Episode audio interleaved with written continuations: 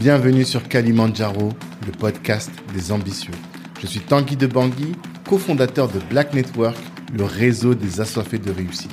Le but de ce podcast est de vous inspirer en vous montrant des personnes ordinaires qui se donnent les moyens de réaliser des choses extraordinaires. Tous les vendredis, on dissèque le parcours d'un ou d'une invitée pour découvrir les stratégies qu'il ou elle utilise pour atteindre ses objectifs. Prenez place, c'est parti. Ce podcast est soutenu par le cabinet de gestion de patrimoine Banou Conseil. Vous êtes salarié et projeté de lancer un business, faites appel à Banou Conseil et ils vous aideront à trouver un bon bien et surtout à sécuriser votre patrimoine avant de vous entreprendre, c'est important. Si vous êtes déjà entrepreneur et que vous avez du mal à acquérir un appartement que les banques vous rejettent, faites aussi appel à Banou. Ils vous aideront à constituer un dossier solide. Moi, j'adore cette boîte qui est gérée avec beaucoup de science et beaucoup d'humanité. Je vous invite à écouter les épisodes 12 et 13 du podcast et là, vous comprendrez que je vous laisse entre de très bonnes mains. En plus, si vous venez de la part de Black Network, eh bien, vous aurez une réduction de 300 euros sur les frais d'honoraires. Allez-y, de notre part, vous serez bien reçu. Ciao. On est parti. Bonjour Cindy. Bonjour Tanguy. Comment vas-tu? Très bien. Et toi? Toujours très bien. Super. Et c'est toujours un plaisir pour moi d'échanger avec euh, des intervenants. Et euh, même là, euh, on n'en a pas parlé en off, mais avec une femme. Tu vois, je suis encore plus content Mhm. parce que au début du podcast, je me rendais compte que j'avais que des hommes, en tout cas beaucoup trop d'hommes, et alors que je pense que les femmes ont beaucoup à apporter Absolument. notamment en termes de compétences. Je trouve que vous êtes beaucoup plus compétente que nous. La seule chose qui vous manque, à mon avis, c'est peut-être un peu de de d'audace. Mhm. Voilà, mais c'est ce qu'on dit aussi avec euh, avec euh, Maeva de Oui. mon budget bento. Il faut qu'on se mette en lumière, qu'on se mette en visibilité. Voilà, beaucoup plus, à mon avis, parce que sinon, c'est des, des, des, des médiocres, des hommes médiocres qui prennent la place, et c'est assez dommage. Et donc, je suis très content que tu aies pris l'initiative, parce que c'est toi qui m'as dit, euh, on en discutait sur euh, LinkedIn, et tu m'as dit, bah oui, moi j'aimerais bien faire le podcast. Et quand on a discuté, j'ai vu, mais effectivement, c'est des femmes comme toi que je veux recevoir sur le podcast. Merci. Donc euh, je, suis, je suis vraiment ravi et je sens qu'on va avoir une belle discussion aujourd'hui. La première question, tu la connais, Mhm. que je pose systématiquement, c'est quelle est ton ambition? Ok. Alors moi, ça tient en deux mots. Mhm. Euh, et je vous rappelle les paroles de Ciara. Ok. Level up. Level up, level up, level up. Voilà. Tout simplement. Moi, ça va être ça, ma première ambition pour moi, pour euh, mes parents, pour ma sœur. Mhm. Level up. Et puis pour le plus largement après, pour tous ceux qui m'entourent, pour euh, le réseau, pour la Mhm. communauté. euh, level up. Tu veux level up? Ouais. Qu'est-ce que tu entends par level up? Bah, toujours aller plus loin. Mhm. Euh, on a tous une base. Et si Mhm. on le veut, on peut aller plus loin. Ok. En investissant en soi. Mhm. Euh, je crois beaucoup euh, dans les vertus de la formation, Mhm. de l'apprentissage. Je pense vraiment que euh, l'apprentissage ne se termine pas quand on quitte euh, l'école, quand on quitte la fac. Euh, je crois que la formation, elle est continue et jusqu'à notre mort, il faut qu'on se forme. Mhm. Ça ne veut pas dire que on est obligé d'aller sur les bancs de la fac, qu'on est obligé de suivre des cours du soir. Pour moi, ça veut dire tout simplement que on va écouter des podcasts comme le Mhm. tien. Merci. Euh, on va aller sur Internet parce qu'il y a beaucoup de contenu, Mhm. de bonne ou de mauvaise qualité, mais il y a quand même beaucoup de contenu. Euh, et puis, moi, je crois beaucoup euh, en la lecture. Mhm. Euh, et on apprend, je crois, beaucoup au travers de la lecture. Mhm. Donc, pour moi, le level up, c'est Mhm. c'est ça. Et est-ce qu'il y a un moment où tu te diras, voilà, moi personnellement ou en tant que famille, là, on n'a plus besoin d'aller chercher plus loin, on peut quand même euh, se reposer. Est-ce que tu as une, une étoile du Nord, j'ai envie de dire, ou bien non, jusqu'à la fin de ta vie, tu C'est continues ce que j'allais te dire. Je pense qu'on se repose quand, euh, quand on meurt. Ok. Euh, D'ici là, il y a toujours, toujours, toujours des choses à faire, toujours des projets à formuler, Mhm. des rêves à mettre en œuvre. Mhm. Euh, donc, euh, Non. toujours des choses. Toujours en train de courir. Courir peut-être pas, Ok. apprendre en tout cas. Mais je crois aussi que le repos est important. Mhm. Euh, néanmoins, Mhm. tu peux pas toujours être, à- pour reprendre ton expression, courir, courir, courir. Mhm. Il faut aussi prendre du recul, prendre de la hauteur, Mhm. euh, s'écouter quand on n'a pas envie, euh, ne pas faire, quand on n'a pas, euh, quand on n'est pas suffisamment encadré, entouré, parce que je crois que l'entourage aussi est important. Mhm. On fait pas. On va chercher des coachs, on va chercher des mentors, on va chercher des sponsors, euh, on va chercher, euh, je sais pas moi, des, des, des, des personnes qui vont nous apprendre, qui vont nous accompagner. Euh, voilà. Moi, je suis très euh, esprit d'équipe. Hmm. Donc, je crois qu'on ne se fait pas tout seul. D'accord. Ok, c'est très Ubuntu dans notre. tu connais notre cette philosophie Absolument. qui nous anime. Et euh, comment tu te présentes? Comment je me présente? Euh, Couteau suisse. Couteau suisse. Ok. Couteau suisse, puisque euh, je suis juriste généraliste. Mhm. Donc, euh, j'ai un master en droit, j'ai un master en ressources humaines. Aujourd'hui, euh, bah, je fais je fais cela. Mhm. Je reste généraliste, donc je vais faire du droit des contrats, je vais faire du droit du travail. Euh, je suis référente euh, compliance, donc conformité. Je suis Mhm. référente euh, protection des données personnelles, RGPD. Je suis référente éthique. Donc euh, voilà, Mhm. Ah oui, j'ai de multiples large. casquettes qui sont Mhm. très larges et c'est quelque chose que j'aime en fait. Je sais que parmi mes confrères, consoeurs, il y en a qui sont spécialisés, juristes pénalistes, juristes sociaux, etc. Euh, moi, j'aime cette possibilité de faire un petit peu de tout D'accord. euh, parce que je trouve que c'est plus intéressant. Mhm. Enfin, je en ce qui me concerne, hein, Oui. pour ceux qui sont spécialistes, c'est- c'est très bien aussi et, et il en faut. Mhm. Euh, mais moi, j'aime j'aime cet univers où on fait un peu de tout. D'accord. Mais est-ce que tu as l'impression de euh, maîtriser ton métier quand tu fais un peu de tout? Parce que justement, la discussion qu'on a souvent, bah, c'est ici avec euh, mon père, mais pas que lui, c'est euh, lui, il me dit ça justement. Il est un peu comme toi. Il dit, il fait tout. Il fait du de la fiscalité, du droit de la famille, du euh, du, du pénal. Mais euh, ce que j'ai découvert en entreprise, c'est l'hyper spécialisation. Je trouve que ça rend plus efficace parce que tu connais tous les contours de ton activité et de manière assez rapide. Mais c'est vrai qu'après, si on te met sur un autre poste, t'es complètement perdu. Comment Je pense que ça dépend dans quel environnement tu évolues. Moi, jusqu'à maintenant, j'ai toujours évolué dans des PME Ok. plutôt petites. Mhm. Euh, donc de fait, il n'y a pas forcément euh, la place ou la possibilité pour accueillir un juriste fiscaliste, un juriste, euh, alors peut-être pas pénaliste en entreprise, mais juriste social, un Mhm. juriste protection des données perso, c'est pas possible. Donc tu vas avoir une équipe dans laquelle souvent les, les gens font un petit peu de, de tout, et je trouve que c'est aussi la force des PME euh, d'avoir cette, ce- ce- ce- cette perspective aussi large. D'accord. Après, si tu veux te spécialiser, effectivement, il faut plutôt aller dans de grandes structures Mhm. où euh, il y a de la place pour avoir des compétences bien, bien spécifiques. D'accord. Alors, pour répondre à ta question, euh, est-ce que je pense que je performe dans mon emploi Ouais. alors même que je suis généraliste? Oui, je le crois parce que bah, la fac française, elle te, elle te forme aussi. Mhm. Euh, Enfin, je l'ai quittée depuis longtemps, mais je pense pas qu'elle ait beaucoup changé. Mais Mhm. elle te forme pour être capable d'aller chercher l'info. Elle te Mhm. donne une méthodologie qui te dit que euh, tu vas chercher euh, dans tel code de commerce, code du, code du travail, etc., pour chercher euh, ta réponse. Mhm. Dès lors que tu as ta problématique, après tu cherches. Mhm. On fait un travail d'enquêteur, je pense, en tant que juriste. Beaucoup. Donc, non, pour moi, ça, ça, ne, ça ne me freine pas que d'être généraliste. Mhm. D'accord. Et donc, quand on a discuté, tu t'es décrite comme une fille du pavé neuf. Oui. C'est ça. Oui. C'est là que tu as grandi. Noisy-le-Grand, oui. Noisy-le-Grand, Mhm, au début des années 80. c'est ça. À quoi ça ressemble, la vie à Noisy-le-Grand euh, à cette époque? Alors, Pavé Neuf, aujourd'hui, c'est vu comme euh, une cité, Mhm. donc avec euh, tout ce qu'on met derrière le mot cité, Mhm. souvent euh, de façon négative d'ailleurs. Alors, je, je, je vis pas dans un monde de bisounours, donc je sais qu'il s'y passe des choses négatives.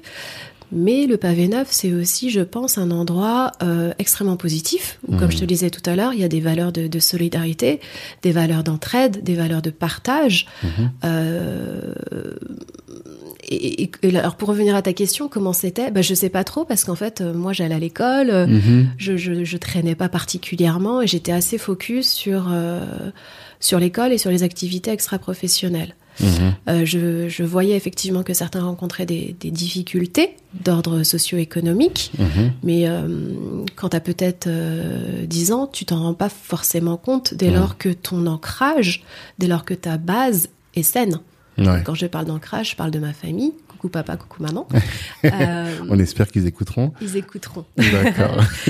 Euh, et, et- et- et donc, euh, oui, j'avais une, comment dirais-je, oui, un, ancrage qui était bon. Hmm. Dans le voisinage, sur mon palier, euh, l'ancrage aussi était, euh, était bon. D'accord. Donc, euh, oui, des difficultés, mais hmm. des possibilités de faire de grandes choses. Hmm. Et donc, j'ai un petit mot aussi pour tous les gens du pavé neuf qui font, qui font de grandes choses. Voilà.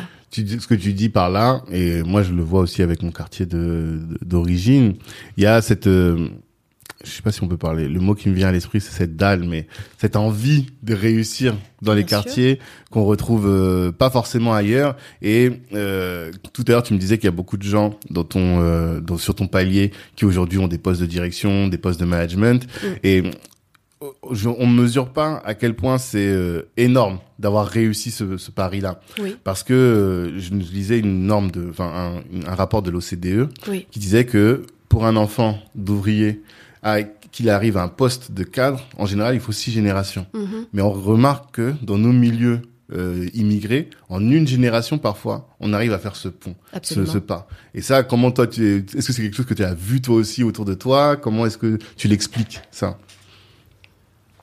Je reviens à la base. Ouais. Les parents, la famille, mhm. ton entourage. Je, je, me, je me répète, hein, mais si ton entourage est sain, je mhm. pense que ça te prémunit d'un certain nombre de choses. Euh, et même si tu vas vers la délinquance, je pense qu'il y a beaucoup d'enfants prodigues. Mhm. Euh, donc je pense que c'est ça notre force. On sait pourquoi nos parents sont, sont venus. Mhm. Moi, je sais pourquoi mes parents ont quitté la Guadeloupe. D'accord. Euh, le Bumidum Ils sont venus dans le cas du Bumidum mhm. euh, Et je sais ce qu'ils ont voulu, ce qu'ils nous ont inculqué et ce qu'ils ont voulu pour nous.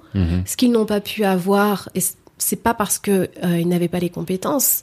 Euh, c'est parce qu'à un moment ils ont été freinés mmh. et ils ont tout mis en œuvre pour que ma sœur et moi on puisse aller plus loin. Mmh. Donc on a été élevés avec cette euh, euh, ce, ce, ce, ce, moto d'aller plus loin. Mmh. Moi, mon père, il me disait, je veux pas que tu sois la meilleure, je veux pas que tu sois parmi les meilleurs, je veux que tu sois la meilleure. Ah ouais. Donc, quand tu entends ça, tu sais ce que ça veut dire. Alors, j'y mets un tempérament parce que ça peut mettre de la pression euh, et ça peut être difficile à vivre. Hmm. Mais ils nous disaient ça avec amour. Hmm. Euh, mes parents n'étaient pas des tortionnaires, hmm. même si on avait euh, une nécessité d'aller plus loin qu'eux. Voilà. Vous ferez mieux que nous. C'est ce que nos parents nous disent souvent. Vous devez faire mieux que nous. Oui. T'as été éduqué dans cette éducation-là et, ah ben non, tu l'as peut-être pas vu parce que il y a le film là sur les sœurs Williams je qui va sortir. Ouais, il sort. Euh, je pense qu'il sort demain. Nous on l'a vu en, en avant-première au Brown Sugar. Et euh, le, le père là joué par Will Smith, il dit toujours ça. Il dit oui, on est dur avec nos filles, mais vous voyez là, on a deux futures championnes, on a euh, des futurs avocats, des futurs médecins, donc on est obligé d'être dur pour qu'elles réussissent parce que eux ils étaient dans les ghettos à LA et tout, donc sans mhm. ça c'était impossible. Et mais la question que je me pose souvent c'est d'où ça vient à tes parents et comment est-ce qu'ils savent que certains euh, comportements ou certaines activités te mènent vers euh, le, la délinquance ou en tout cas ne t'amènent pas en, au, top niveau? Parce que quand on discutait en off tu m'as dit oh, tes parents ils t'ont pas mis euh, au, à la danse moderne jazz comme beaucoup faisaient. Ils t'ont mis à la, au, classique. Mm-hmm. et l'impression que moi j'ai, c'est que pour nous c'est plus facile. Moi par exemple, mon fils à chaque fois il me dit pourquoi j'ai pas le droit de faire du foot? Je lui dis toi tu feras pas de foot, tu mhm. vois. Et je pense qu'il est trop jeune pour que je lui explique pourquoi. Mhm. Mais je lui dis tu feras jamais de foot, en tout cas pas en club. Et mais pourquoi je le sais, c'est parce que bah j'ai grandi en France, tu vois. Je vois les enfants qui font du foot et euh, ceux qui font du basket. Je vois la différence. Je vois ceux qui font du tennis aussi quelle différence. Mhm. Mais nos parents ils avaient pas ces codes là. Comment les tiens, ils, ils ont intégré déjà ces, ces, euh, ces codes, Alors, ces connaissances J'avoue que c'est une question que j'ai jamais eu l'occasion de leur euh, poser. D'accord. Donc, euh, à l'issue du podcast, ce sera Tu leur demanderas. D'accord. Euh, ma mère voulait faire du piano, mm-hmm. qu'elle n'a jamais pu faire. Euh, mm-hmm. étant enfant, mm-hmm. parce que bon bah, en Guadeloupe, dans les années, je pense 60, du piano, voilà. Donc son milieu ne lui permettait pas. D'accord. Donc euh, elle a finalement reporté sur nous ses, ses ambitions et, sa volonté. Donc euh, mhm.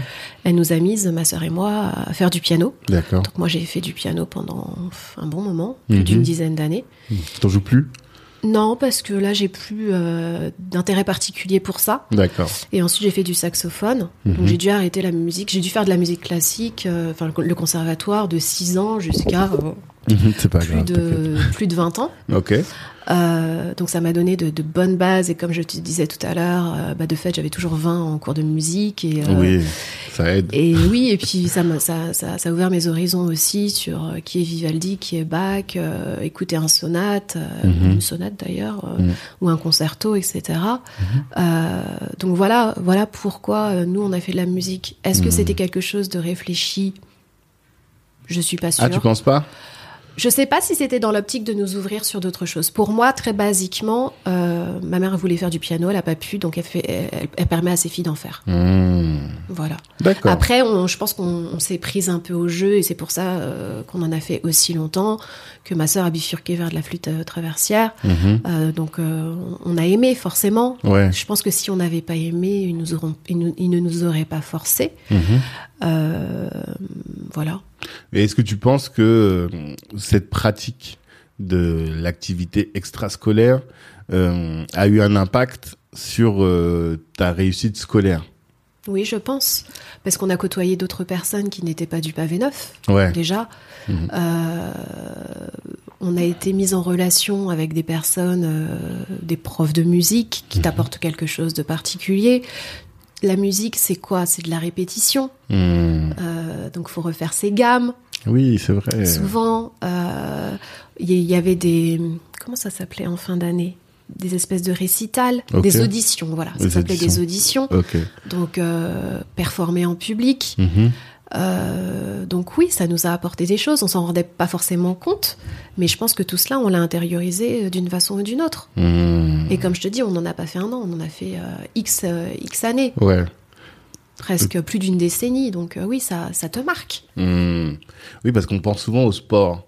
Je dis toujours, parce que bon, on a une grande discussion avec cette notion-là de, de transclasse, tu Mhm. vois, que j'ai découverte avec euh, Alec de Casser les codes, qui dit que euh, nous, notre génération, donc on a grandi dans cette classe un peu plutôt populaire et on est en train de- d'essayer de créer les conditions pour rentrer dans un niveau socialement en tout cas supérieur.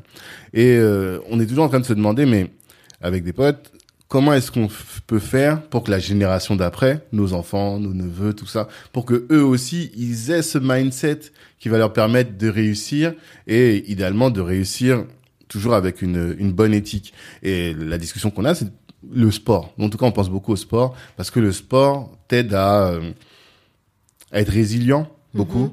À t'entraîner, ce que tu viens de dire là, de refaire ses gammes, refaire.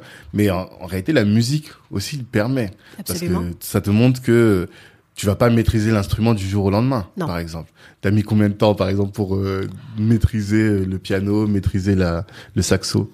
Ah, je saurais plus te dire, mais euh, après, on a- tout dépend ce qu'on appelle maîtrise. Hein Oui. J'ai pas fait le conservatoire de Paris non plus. Euh, mais je saurais pas te dire. Mais encore une fois, je pense que ça demande euh, de la volonté, de la persévérance et, Mhm. euh, et de la répétition. Ouais. Euh, clairement, je prends l'exemple de ma sœur qui a fait de la flûte traversière.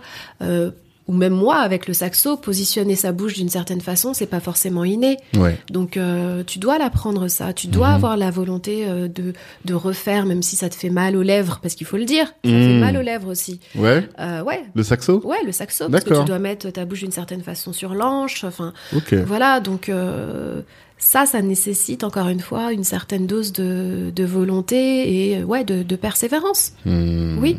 D'accord. Et je pense que ouais, j'ai dû capitaliser finalement aussi sur, euh, sur ça. D'accord. Et puis ça t'ouvre des horizons parce que moi mes parents n'écoutaient pas particulièrement de musique classique, ils n'écoutaient Ouais. pas de jazz. Oui. Donc euh, oui, Mhm. Et aujourd'hui, t'en écoutes encore? Oui. Mhm. Et J'écoute pas beaucoup de rap hein, pour quelqu'un Ouais. qui vient du 93. euh, c'est pas trop ton truc. non, D'accord. non, non. Je Mais- reste caribéenne, donc j'écoute beaucoup de musique caribéenne. Mhm. Et puis euh, oui, du, du jazz et euh, oui. Et euh, on discutait avec euh, Lasconi. Je sais pas si t'as écouté l'é- l'épisode 100. Non, je l'ai raté. Pas Euh, encore. Alors, euh, C'est récent l'épisode 100. Ouais, c'est très récent. Là, on est au 104, donc c'est très récent. Euh, Lasconi, qui est un historiographe, Mhm. mais qui est, on n'a pas, on n'a pas beaucoup parlé dans l'épisode, mais qui est un très grand fan de jazz. Il, anime des, des, des, chorales, tous ses enfants font de l'instrument. Il est vraiment euh, très porté sur la question.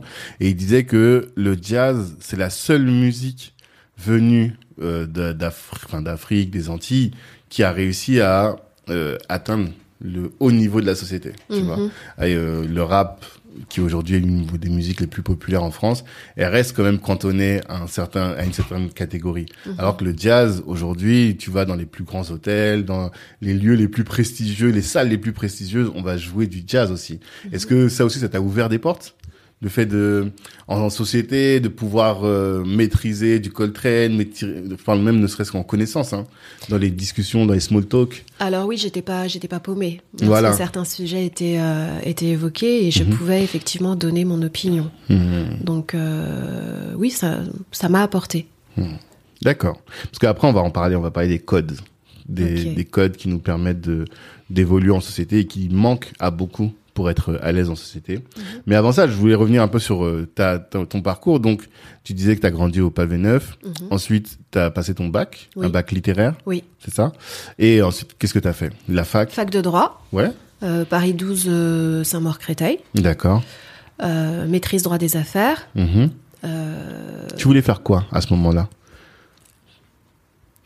J'avais pas d'idée précise, je pense, quand j'ai euh, entamé la fac de droit. Dans ma jeunesse, plutôt enfance, j'ai voulu être euh, juge pour enfants, sans vraiment savoir ce que ça voulait dire. D'accord. J'ai voulu être journaliste. Mhm. Ma mère m'a dit ma fille, euh, tu n'iras pas, euh, pas euh, sur les terrains de guerre et ah.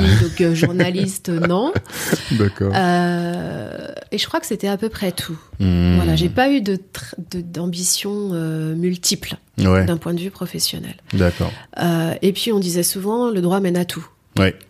Donc, let's go pour, pour le droit. donc, je te disais maîtrise droit des affaires à l'époque que les mhm. moins de 20 ans ne peuvent connaître, de la maîtrise.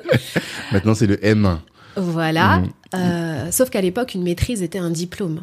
Oui. Aujourd'hui, le M1 n'est plus un diplôme. Tu es obligé d'avoir le M2. Ah ouais? Ouais, LMD licence, master, euh, doctorat. D'accord. Donc, à ma connaissance, il faut que tu aies le M2 pour euh, considérer que tu as le diplôme euh, master. Bon, bref, je regarde la hmm. parenthèse. Hmm.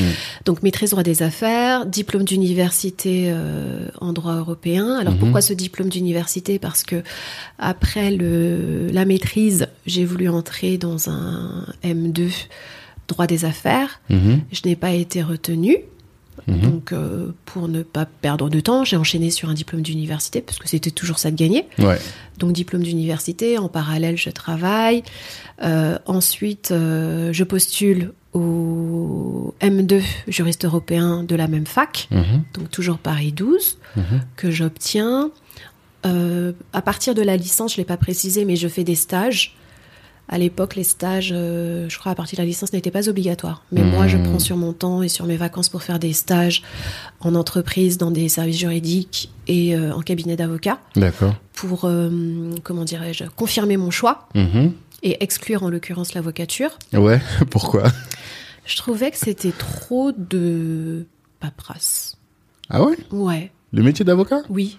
Ok. En tout cas, c'est la vision que j'en ai eue euh, à hmm. l'époque. Tu faisais des stages dans quel, euh, enfin quel est le stage qui t'a dégoûté de la. Non, je vais pas dire dégoûté, parce que tu, tu, apprends toujours, mais euh, j'ai fait deux, deux stages en cabinet d'avocat, je mhm. crois, et euh, non, ils m'ont pas plu. C'était c'était intéressant, hein. Mhm. intéressant dans le sens où j'ai appris. D'accord. Euh, néanmoins, entre euh, la nécessité de recevoir les clients, mhm. euh, la rédaction des actes, se déplacer au palais, je trouvais que c'était pas fluide. Il y avait beaucoup de choses à faire. Je pense qu'aujourd'hui, ça a changé avec la digitalisation. Mais euh, de mon point de vue, ça prenait trop de temps. Les recherches à faire. Ouais. Fallait aller en bibliothèque. Alors, mm faut se rappeler l'époque. l'époque où les éléments n'étaient pas dématérialisés, on allait encore en bibliothèque physique, etc. Hein. Mm. Peut-être qu'aujourd'hui, mon choix serait différent. Mm. Euh, d'ailleurs, je ne ferme pas la porte, il y a des passerelles, donc peut-être qu'un jour, je serai avocate. Hein. Ben, c'est clair. Euh, donc, euh, donc voilà, mm. je, je, reviens sur mon parcours. Donc M2 juriste européen, et puis ensuite, Go. J'entre réellement dans le monde du travail en tant que juriste contentieux. Alors, pas spécifiquement droit européen. Ouais. mais euh, voilà, contentieux. Et puis j'étais euh, Tu j'étais lancée. quoi concrètement au quotidien, tes tâches euh, Alors, euh, de mémoire, ma première expérience significative, je travaillais chez un tour opérateur, donc un voyagiste, mhm. et je devais répondre aux réclamations des clients. Hmm. Voilà. Ouais. Toute la partie contentieuse, effectivement. Oui, oui, oui. Et qu'est-ce que tu as appris dans... Ouais, quel savoir tu tires de cette expérience particulière Alors, je pense que c'était plus un savoir. euh, alors oui, un savoir métier évidemment, Mhm. mais également un savoir plus euh, relationnel, émotionnel, parce que je suis arrivée dans une équipe qui était un petit peu en restructuration, où il y avait Mhm. eu des choses un petit peu difficiles, où l'organisation de l'entreprise était particulière. Voilà, je vais pas rentrer dans plus de détails. Mhm. Et donc j'ai appris qu'il faut euh, avoir cette, cet esprit d'équipe, Travailler en équipe, se soutenir les uns les autres Mhm. euh, et marcher finalement euh, dans un même esprit, tu vois, Mhm. être drivé par la même chose. Euh, et ça, c'est pour moi, c'était fondateur finalement, quasiment plus que l'apprentissage métier, mais travailler ensemble dans l'adversité, voilà. Parce que vous deviez faire face à une grande adversi- adversité à ce oui, moment-là. oui, oui, Hmm. oui, parce que euh, comme je te dis, euh, l'équipe était en, en mutation avec Mhm. euh, des personnes qui partaient en congé maternité au même Mhm. moment, avec une entreprise qui était en train de péricliter. Voilà, donc une atmosphère spéciale. D'accord. Voilà. D'accord.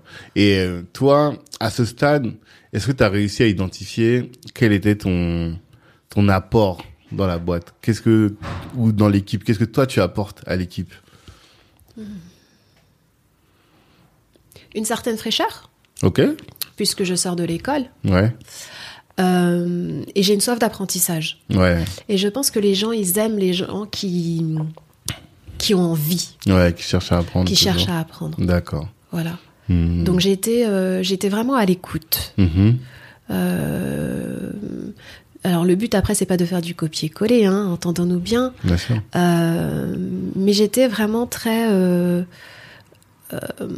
humble en Mhm. considérant que c'est pas parce que tu as un master que ça y est, t'as gravi l'Everest, Hmm. d'une, que j'étais encore euh, en apprentissage et je pense qu'on on apprend encore une fois jusqu'à la fin. Mhm. Donc euh, j'estime pas qu'aujourd'hui je suis arrivée. Mhm. Je continue d'apprendre. Euh, et ça, c'était important, je pense. D'accord. C'est ce qui faisait la différence par rapport aux autres.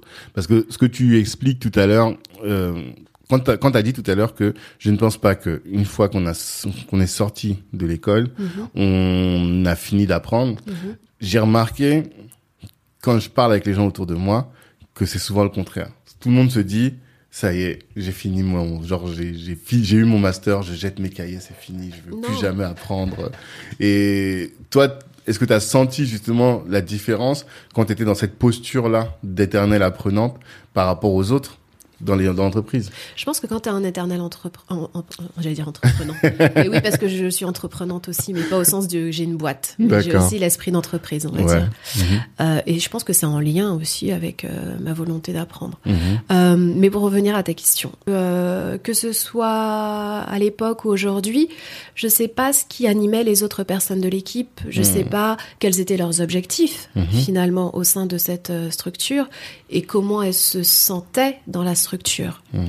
Donc ça, je pourrais pas le dire. Et en plus, je suis arrivée dans un moment où on était euh, euh, au moins à deux ou trois CDD. Mhm. Donc euh, quand tu es en CDD et quand les autres sont en CDI, la posture n'est pas la même non plus. vrai. C'est vrai. Donc je saurais pas te dire. Mais pour en revenir à, à moi, parce que je, me, je peux parler au moins de moi, Ouais.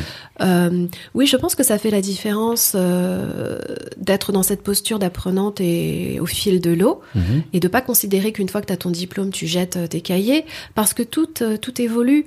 Euh, je te parlais de mes premières expériences, je devais aller à la bibliothèque, etc. Ce qu'aujourd'hui, euh, enfin aujourd'hui c'est plus nécessaire. Mhm. Tout est digitalisé, donc les choses ont changé. Ouais. Donc si toi tu restes sur le fait d'aller à la bibliothèque, oui, tu peux toujours y aller, mais ça, te ça va te faire perdre du temps en déplacement. Forcément. Donc faut arriver aussi à, à s'adapter.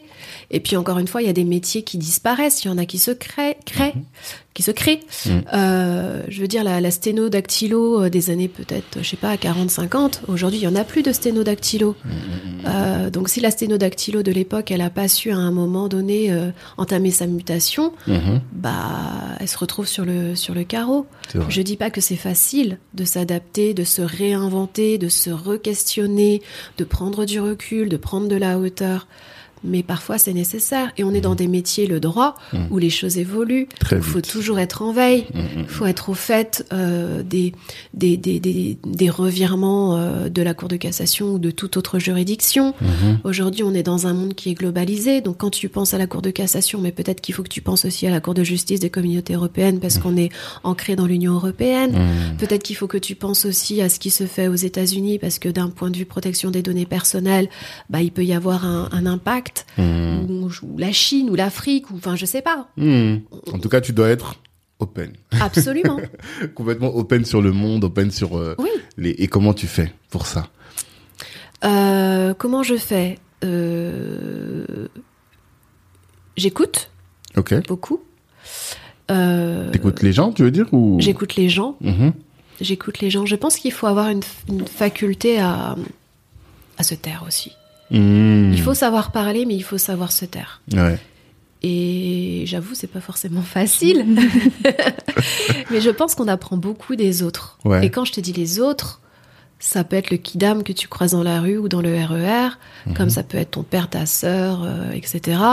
Ça peut être les gens que tu vois à la télé, dans les podcasts, à la radio, sur Internet. euh, Mhm.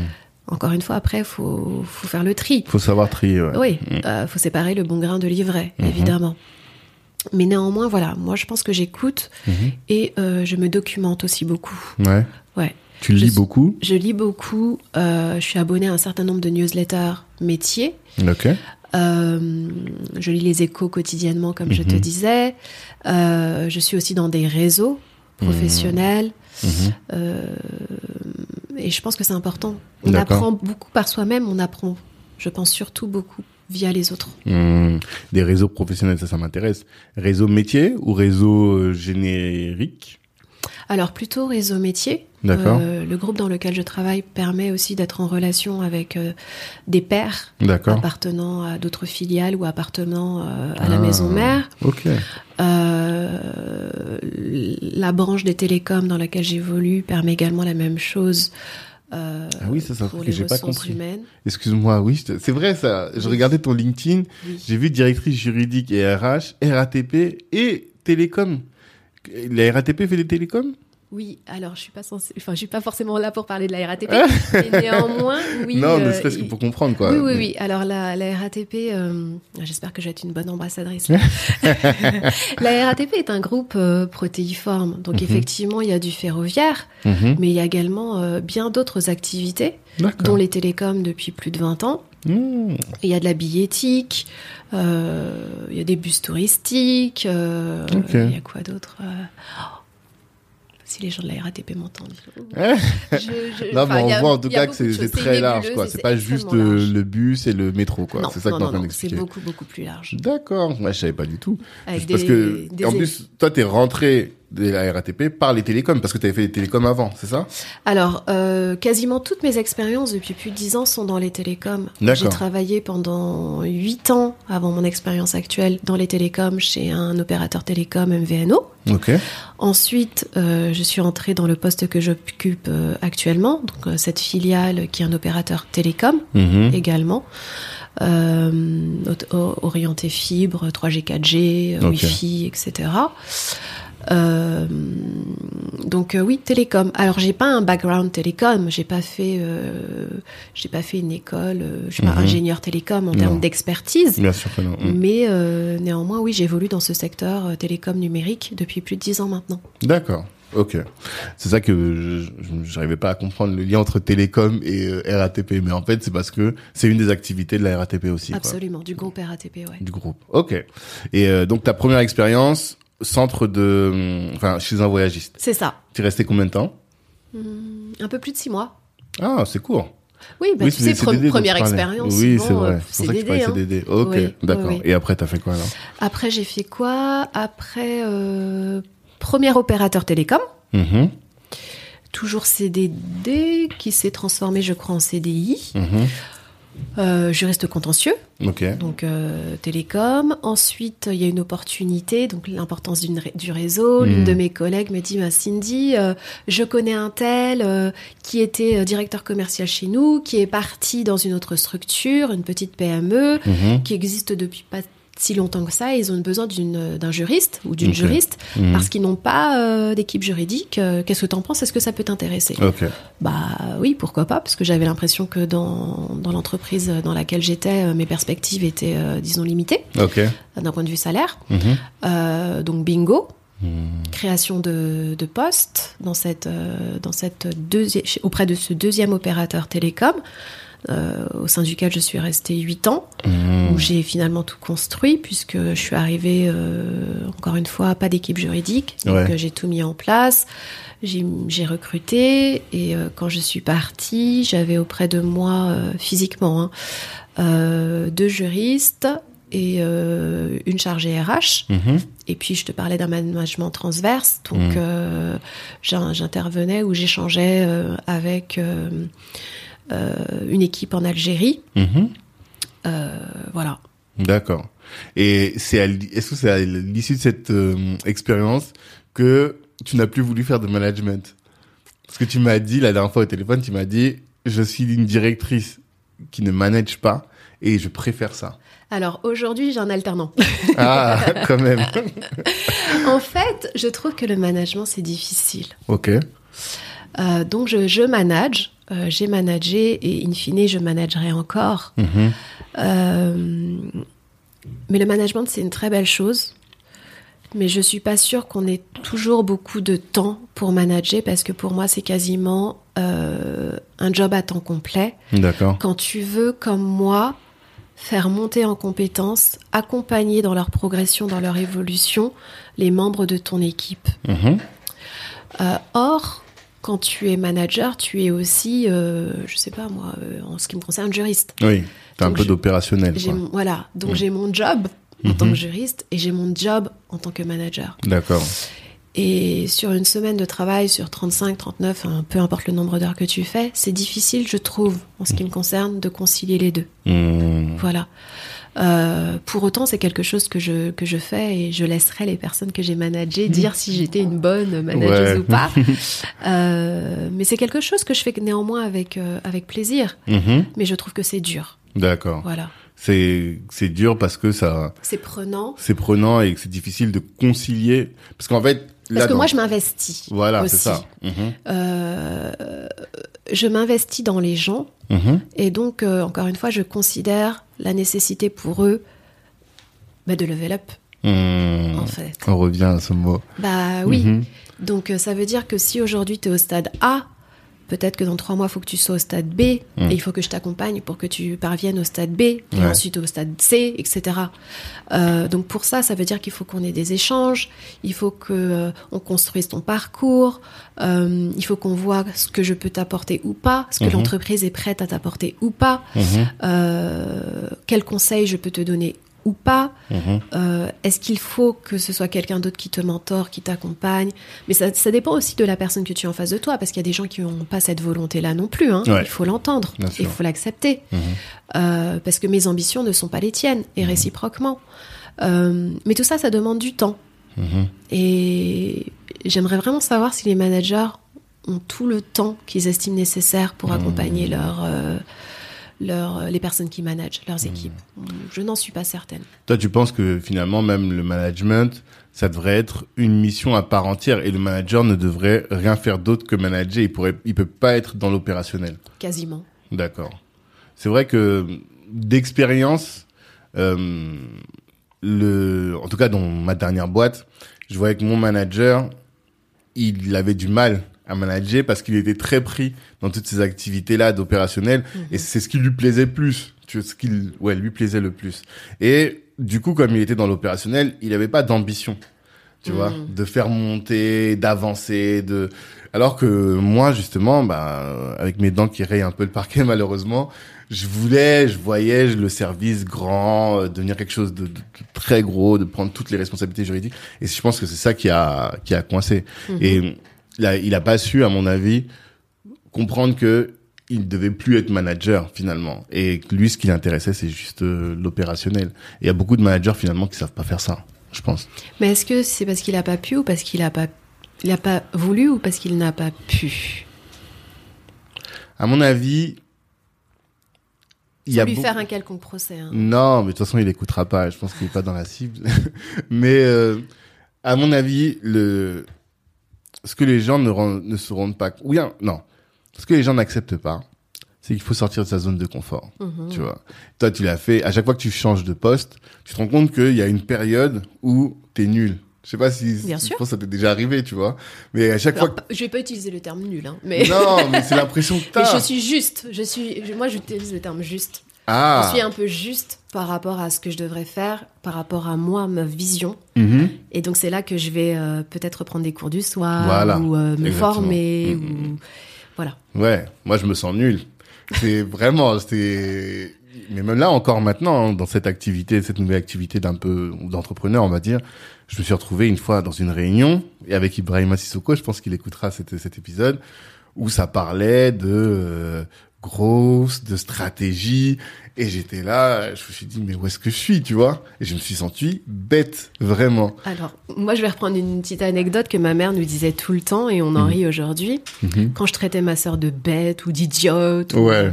elle disait il y a pas de bête dans cette maison, il y a pas de nul dans cette maison, tu vois? Et aujourd'hui on lui ressort à chaque fois.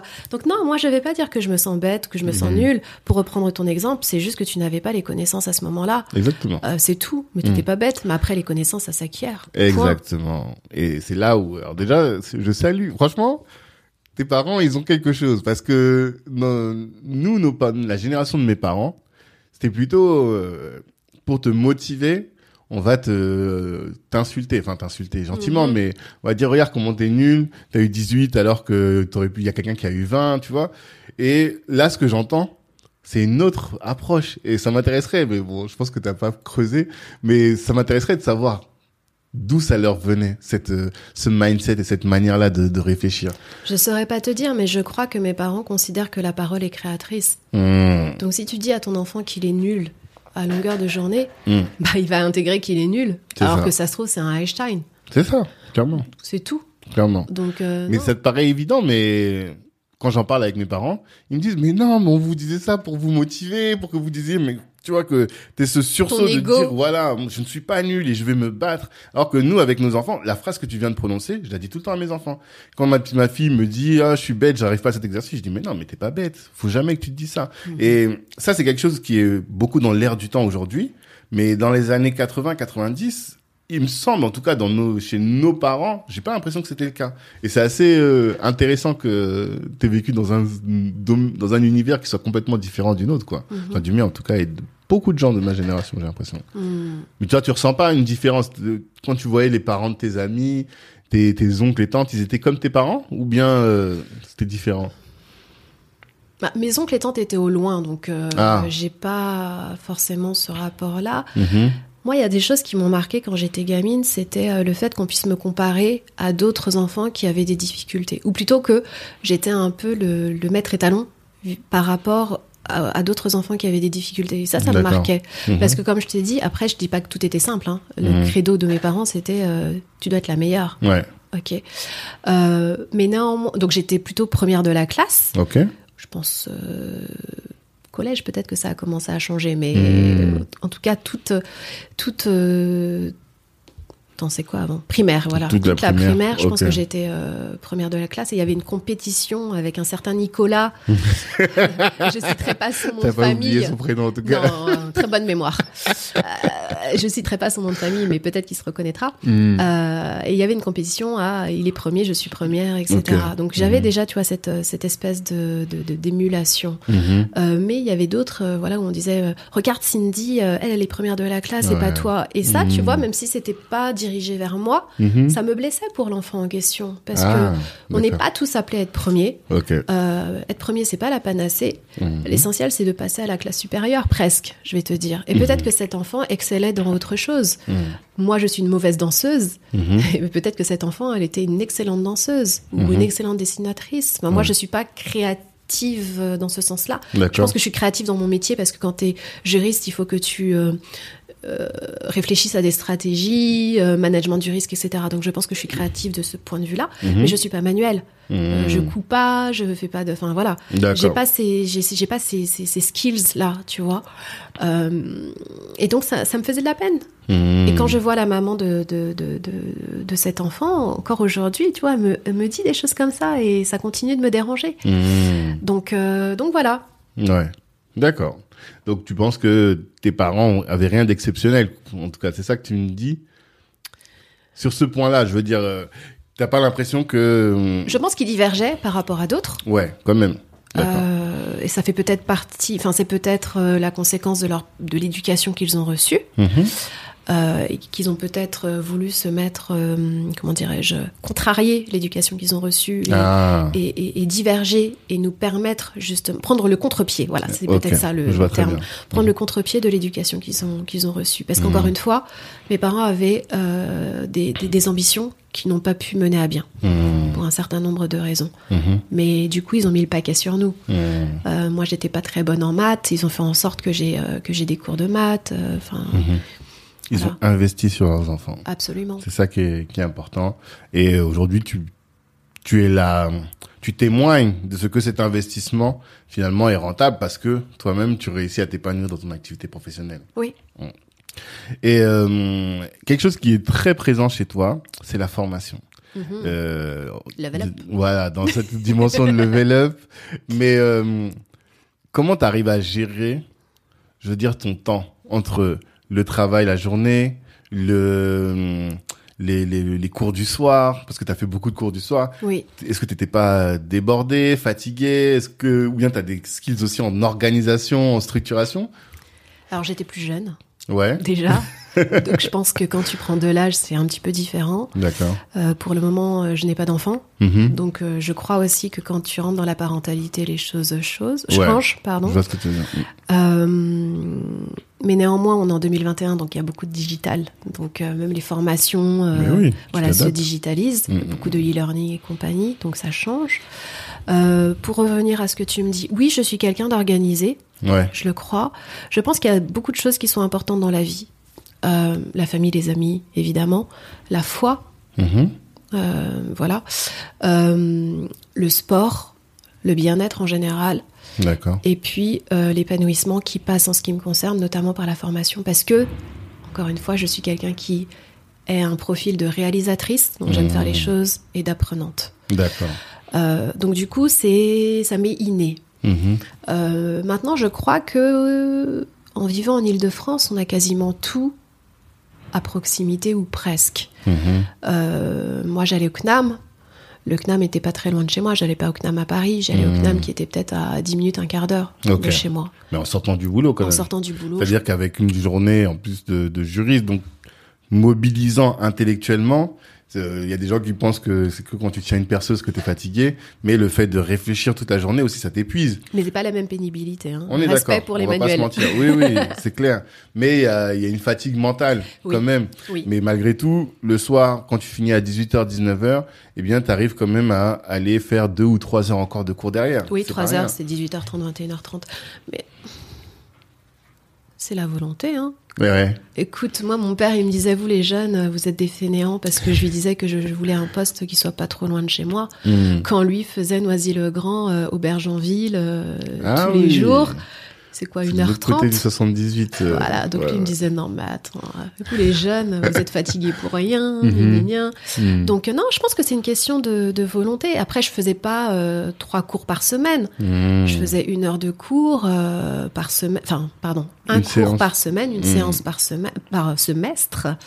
Euh, Par semestre. alors attends, je reprends. Je choisissais, choisissais une thématique par semestre, et donc c'était un cours par semaine, donc trois Ah. heures par semaine. Voilà.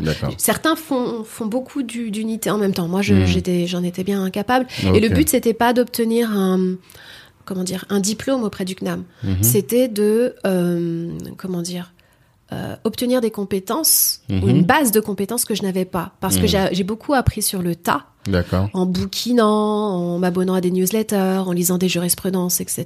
Donc les Mhm. jurisprudences, pour ceux qui savent pas, grosso modo, ce sont les, les décisions de justice. Voilà. Voilà. Mhm. Euh, donc ça, je le faisais beaucoup dans mon quotidien parce Mhm. que euh, dans l'entreprise dont je te parlais, euh, dans laquelle je suis restée huit ans, j'ai évolué de juriste à responsable juridique et des ressources humaines. Donc j'avais déjà des bases du- de droit social, mais pas forcément de ressources humaines. J'étais en charge de la paye. Alors je faisais pas la paye, mais je la vérifiais, je donnais les, les éléments de Mhm. Mais pour faire tout ça, faut quand même comprendre une fiche de paye, Ouais. être capable, les limites, de la corriger, de refaire les calculs. Donc ça, je l'ai Mhm. appris en allant, en allant au CNAM. Mhm. Euh, et donc oui, euh, c'était un investissement. Oui, c'était fatigant. Mais je savais derrière où j'allais et ce que je voulais. Le but, c'était de comprendre, de performer dans mon travail, d'être en capacité de. Et je pense que euh, euh, il faut se donner les moyens. En fait, moi, le verset qui, me, qui me drive, c'est euh, euh, ce que tu sèmes avec larmes, tu le moissonnerais avec chant d'allégresse. Mhm. Donc, ça, je euh, le connais pas. C'est dans quoi? Dans quel euh, Dans la Bible. Oui, ça, je me doutais. Je te donnerai. Mais dans quel- dans je les proverbes donnerai- Je te donnerai la référence tout ok, à je veux bien.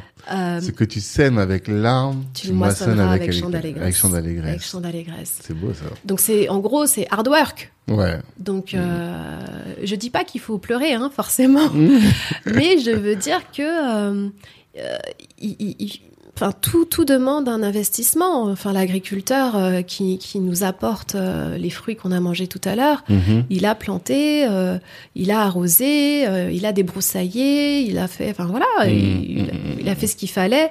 Et ça lui a demandé de, de, de- de- un investissement. Il n'est Mhm. pas resté assis, les bras croisés, à attendre que ça pousse. Non, il a fait des choses. Ouais, toi, t'as la conscience du sacrifice qui va produire du fruit. Absolument. C'est ça. Ouais. Et tu le, tu le mets en œuvre dans ton, dans ta vie professionnelle en faisant en sorte que tu, euh, tu, tu, tu, crées, tu crées les conditions pour arriver à ton, à ton objectif, quoi, finalement. Tu te donnes les moyens d'atteindre tes, de, de tes ambitions. Oui, Pour reprendre un épisode récent du Oui. podcast. absolument. Et ça, ça passe toujours par la formation. Alors même que- si l'objectif, excuse-moi, je te coupe, même Ouais, si l'objectif il n'est pas connu euh, de prime abord. Ok. Quand je te dis je fais des cours de, je prends des cours du soir, j'ai pas en tête que quelques temps plus tard, euh, je vais me lancer dans une VAE pour avoir un autre master. Ok. Euh, Mon objectif immédiat, c'était euh, mieux comprendre pour Mmh. euh, mieux bosser. Ouais. Et puis après, je capitalise finalement sur ce que j'ai eu Mmh. pour am- ambitionner euh, une VAE. Ouais. Et on en parlait un peu avec euh, Maëva dans l'épisode, euh, dans le dernier épisode, Oui. La De- Queen Maeva. la Queen Maëva exactement, de euh, faire plus que ton poste, ne pas se contenter. Parce que est-ce que tu penses que si tu t'étais contenté d'évoluer normalement, Je de serais rester, pas là. voilà, c'est ça. Tu, tu confirmes ça Oui, je confirme. Et quel conseil tu peux donner du coup aux, aux jeunes femmes? Parce que juste avant de Et que aux jeunes oui, c'est vrai en plus. Et là, c'est très grave ce que je viens de dire. non, mais c'est très grave parce que je dis toujours, en fait, j'ai toujours l'impression de laisser penser que seule une femme peut inspirer une femme. Alors que moi, je suis inspiré par beaucoup de, d'hommes, de femmes plutôt, tu vois. Et euh, donc, euh, tu as bien fait de me reprendre. Oui, moi, on s'adresse à tous. C'est vrai, t'as raison. Mais là, je, te disais ça parce que je pensais à Cornelia, donc qui s'occupe de la stratégie digitale chez nous, avec qui j'étais au téléphone là juste avant et qui elle est junior sur son poste, tu vois. Et euh, je lui disais, elle me disait qu'elle est dans le rush, enfin tu vois débordée et tout. Et je lui dis mais tu te rends pas compte que c'est en faisant ce que tu es en train de faire, en dépassant tes missions, Mhm. que tu vas réussir finalement à avoir cette augmentation. Absolument. Et c'est là où bah, je pense que des femmes comme toi qui l'ont vécu peuvent donner plus de, de, de conseils aux jeunes personnes qui nous écoutent. Ça. Ok. Alors, euh, à mon sens, il y a plusieurs choses. Effectivement, et Maëva l'a dit, euh, je pense qu'il faut faire plus. Mhm. Ça veut pas dire que tu auras la reconnaissance de ton boss, de ton Mhm. employeur. Mais tu sais que toi, tu acquiers de nouvelles compétences que tu vas pouvoir valoriser après Mhm. dans la boîte qui t'emploie ou ailleurs. Mhm. Ça participe de ton employabilité. Mhm. Ce que j'entends par employabilité, c'est ta possibilité de, de- de- de- d'aller dans une autre entreprise, euh, de faire un bond au niveau salarial, de faire un bond au niveau des compétences euh, et au niveau des responsabilités qui peuvent être données. Euh, il faut pas toujours considérer, et en cela je suis d'accord avec Maëva, que on t'a donné une fiche de poste et que tu fais juste la fiche de poste. Parce que si tu vas plus loin, d'une, tu peux avoir la reconnaissance au moins de tes pairs, si ce n'est euh, de ton boss. Tu peux être connu au sein de l'équipe, de la structure, euh, voire même peut-être du groupe, en étant quelqu'un qui a fait telle chose, telle chose, telle chose. Encore faut-il être en capacité aussi de se valoriser et de ça. parler de soi. Aussi. Mm. Euh, mais si tu peux pas le faire euh, au sein de ta structure, tu peux le faire sur LinkedIn. hein. Ouais. Je pense Ça, que c'est important aussi, aussi, d'avoir euh, cette visibilité-là. Mhm. Euh, je pense qu'aujourd'hui, il est nécessaire d'être un peu des couteaux suisses aussi. Mhm. Alors je le dis parce que moi je suis juriste généraliste, mais je le dis aussi parce que les choses bougent, évoluent. Euh, le job d'aujourd'hui n'est peut-être pas le job dans- qui existera dans 5 ans, 10 ans, 15 ans. Surtout pour les juniors, euh, Mhm. vous entamez votre carrière professionnelle, donc peut-être que dans 40 ans, les choses seront complètement différentes. Mhm. Donc il faut être en capacité, une, de s'adapter, euh, de deux, d'essayer d'avoir, comment dirais-je, une certaine forme de discernement, et de trois, de préparer la suite. Parce que je crois que demain se prépare aujourd'hui. Mhm. Un de mes amis m'a dit, ça se prépare aussi hier. Oui, il a raison. Mais hier c'est passé, aujourd'hui je peux On encore faire des de ce choses. on doit faire Voilà. Donc demain se prépare aujourd'hui. Euh, oui, c'est ça. Demain se prépare aujourd'hui. Mhm. Donc, euh, s'agissant de ta collaboratrice, oui, même si elle est dans le rush, il faut qu'elle capitalise Mhm. d'une façon ou d'une autre. Que ce soit au travers euh, d'un nouveau diplôme, que ce soit au travers des compétences qu'elle acquiert, du réseau qu'elle se forge, Mhm. euh, de la visibilité qu'elle peut, qu'elle peut avoir. Euh, ça, c'est important pour elle et pour tous les autres. Hein. Je mets Mhm. personne de côté. Oui, non, bien sûr. Tout le monde se reconnaîtra et. Oui, et, et quand je dis ça, je parle pas que des personnes qui ont fait des études. Parce que pour moi, les gens qui n'ont pas fait d'études ont aussi beaucoup de, de valeur. Ils ont Mhm. des connaissances que je n'ai pas. Et ils sont tout à fait euh, capables aussi de level up, s'ils le veulent. Bien sûr, bien sûr. Et ça, moi, je, le, je me rends compte euh, à ce micro. Je prends ne serait-ce que l'exemple de Moussa Wagé, qui est le premier invité du podcast et euh, avec lequel on a fait un épisode là quand j'étais à Abidjan euh, la semaine dernière. Quelqu'un qui a pas fait d'études, mais qui est euh, déterminé à créer une grosse boîte et qui se donne les moyens. Un peu comme toi, qui lit tout, tout le temps. Je lui dis, c'est quoi ta lecture préférée? Il me dit, mais tu crois que ça va être un roman Mais non, en fait, c'est le BTS ceci, BTS cela. Et je- j'ai regardé, je me suis dit, mais nous qui ne jurons que par les études, en fait, t'as des gens en autodidacte qui font des choses merveilleuses, mais c'est la volonté, en fait. Absolument. La volonté de vouloir faire quelque chose d'exceptionnel et de pas se reposer sur ses lauriers ou de ne pas se limiter et de ne pas avoir peur de sortir de sa zone de confort. Mhm. Tu vois. C'est vraiment euh, fondamental. Et bon, j'espère que à force d'écouter les des personnes comme ça dans le podcast, tout le monde pourra intégrer cette dimension et de se dire que bah moi aussi je peux. Mais je crois aussi que parfois, il faut pas écouter les autres, parce que les autres ont leur propre peur, Ouais. frustration, Mhm. limitation, échec, et ils peuvent te renvoyer tout ça aussi. D'accord. Donc je pense aussi qu'il faut être en capacité, encore une fois, d'être bien entouré et de savoir faire le tri Mhm. euh, par rapport à ce qui te vient aux oreilles. Tout n'est pas euh, bon à retenir. Hmm, c'est vrai. C'est vrai. Parce que tout n'est pas bon pour tout le monde, en tout cas. Oui. Ce qui est bon pour l'un n'est pas bon pour, pour l'autre, Oui. effectivement. Et c'est quoi le plus gros sacrifice que tu aies eu à faire pour pouvoir euh, avoir cette progression-là dans ta carrière?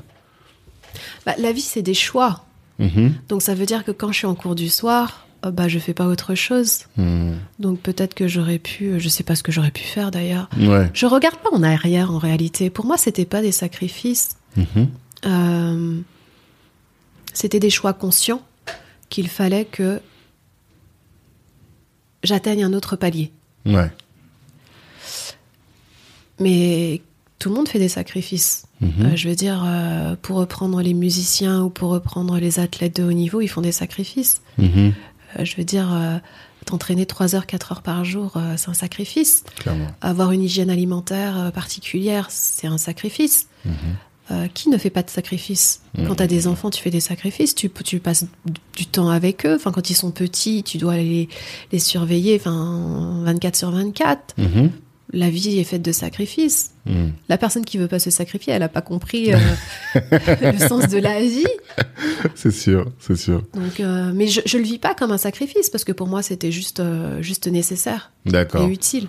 Tu es orienté résultat et tu te dis, si je dois le faire pour atteindre mon résultat, je vais le faire. Absolument. C'est ça. D'accord. Et malgré tout, tu penses pas que le fait de faire toutes ces formations, c'est pour limiter ce syndrome de l'imposteur?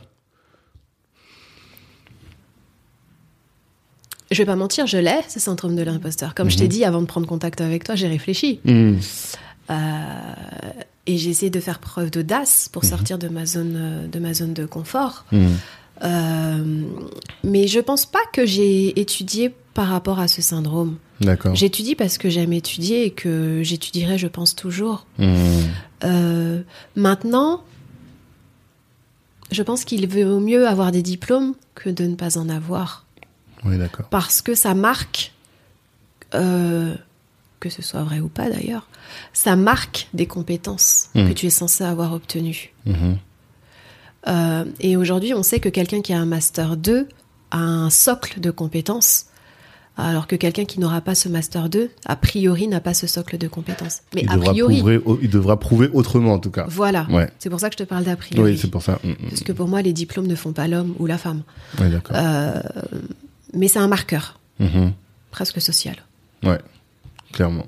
Clairement, mais euh, ce syndrome de l'imposteur, là, tu l'as dit, tu as dû lutter, enfin, te, te faire violence un peu.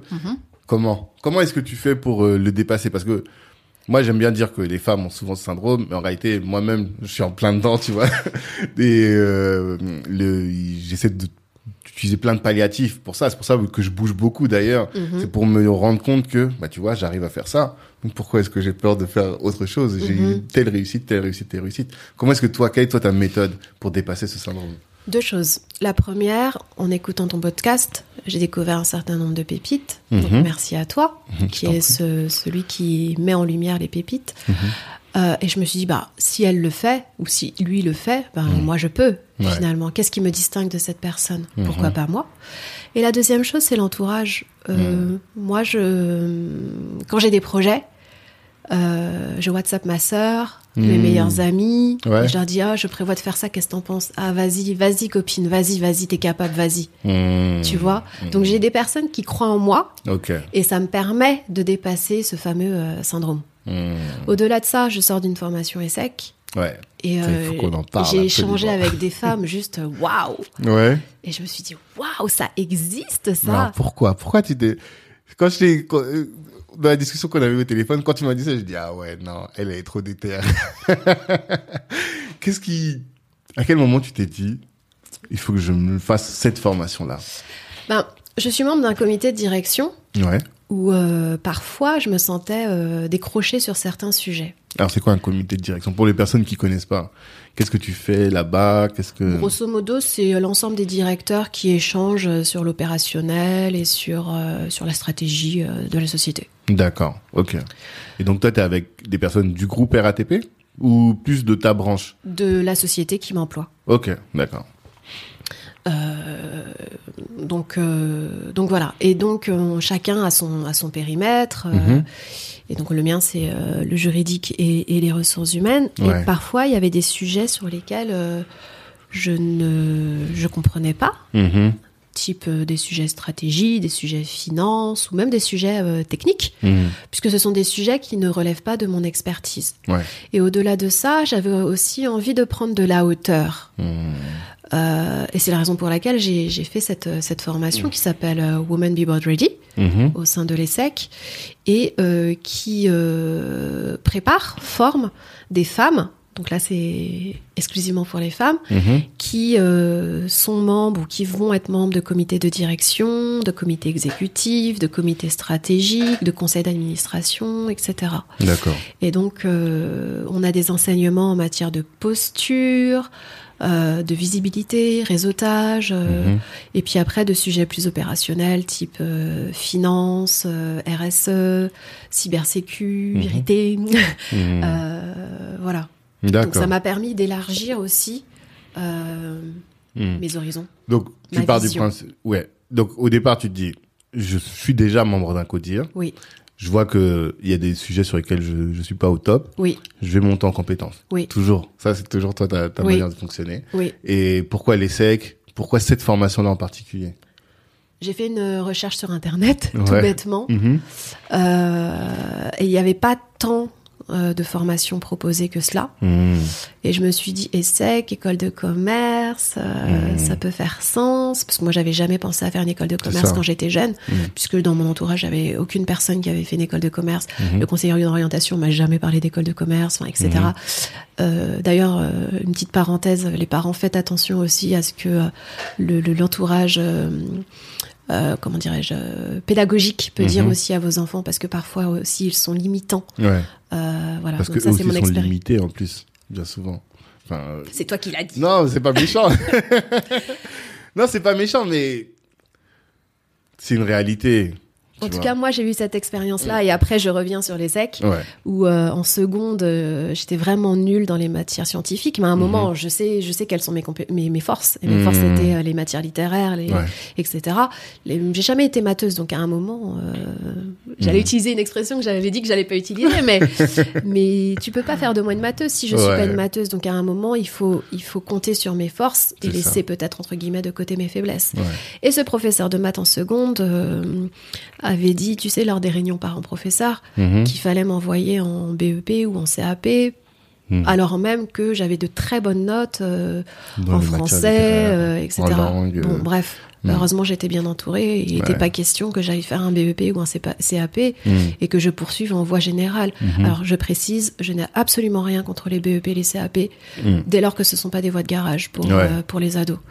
Euh, mais je crois que beaucoup ont fait de très très grandes choses en ayant des BEP, des CAP. Ils sont entrepreneurs, euh, Mhm. ils créent de la valeur, etc. Voilà, Mhm. je referme cette parenthèse. Donc les parents, faites aussi attention à ce que disent les professeurs, euh, les conseillers d'orientation, euh, les principaux, les CPE, etc. Mhm. Voilà, je referme cette parenthèse parce que moi ça m'a marqué et j'en Mhm. parle encore et je, je connais, j'ai encore en tête et le visage et le nom de ce monsieur. Ah oui. Ah oui oui oui. Traumatisme.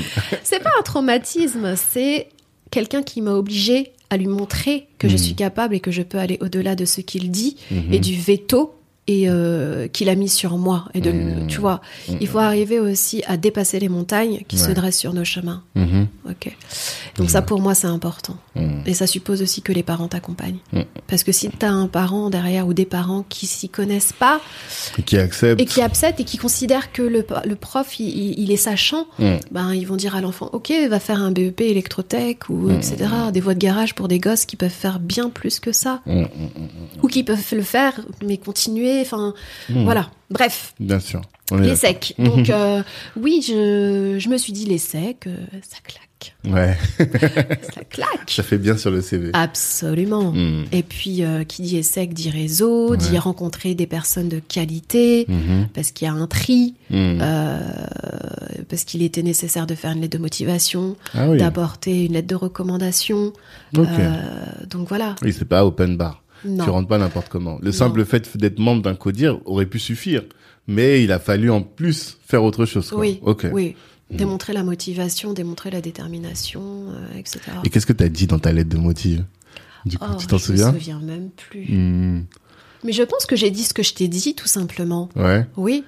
Que j'avais la volonté d'aller plus loin parce que je sentais que euh, j'étais arrivée à un moment où, euh, où mes compétences n'étaient pas suffisantes Mhm. pour, euh, pour avoir une compréhension globale finalement euh, de l'environnement dans lequel j'étais, de l'écosystème économique dans lequel j'étais. Hmm. Et qu'il me fallait m'outiller pour aller au-delà, Ok. Donc ça fait l'affaire. je En pense. tout cas, ça témoigne d'une motivation suffisante pour pouvoir aller plus loin. Quoi. Oui, Mhm. et puis je pense aussi que la prof en charge euh, a une vraie volonté d'inclusion et de Mhm. diversité. Ok. Euh, alors, cible les femmes, hein. Oui. mais, euh, mais on, on venait d'horizons tout à fait différents Hmm. euh, en termes d'âge, en termes d'expérience, en termes de diplôme, en termes de vécu. Euh, certaines avaient des, des profils internationaux, pas d'autres. Enfin, c'était vraiment très très divers. D'accord. Et j'ai beaucoup appris. Alors, qu'est-ce que tu as appris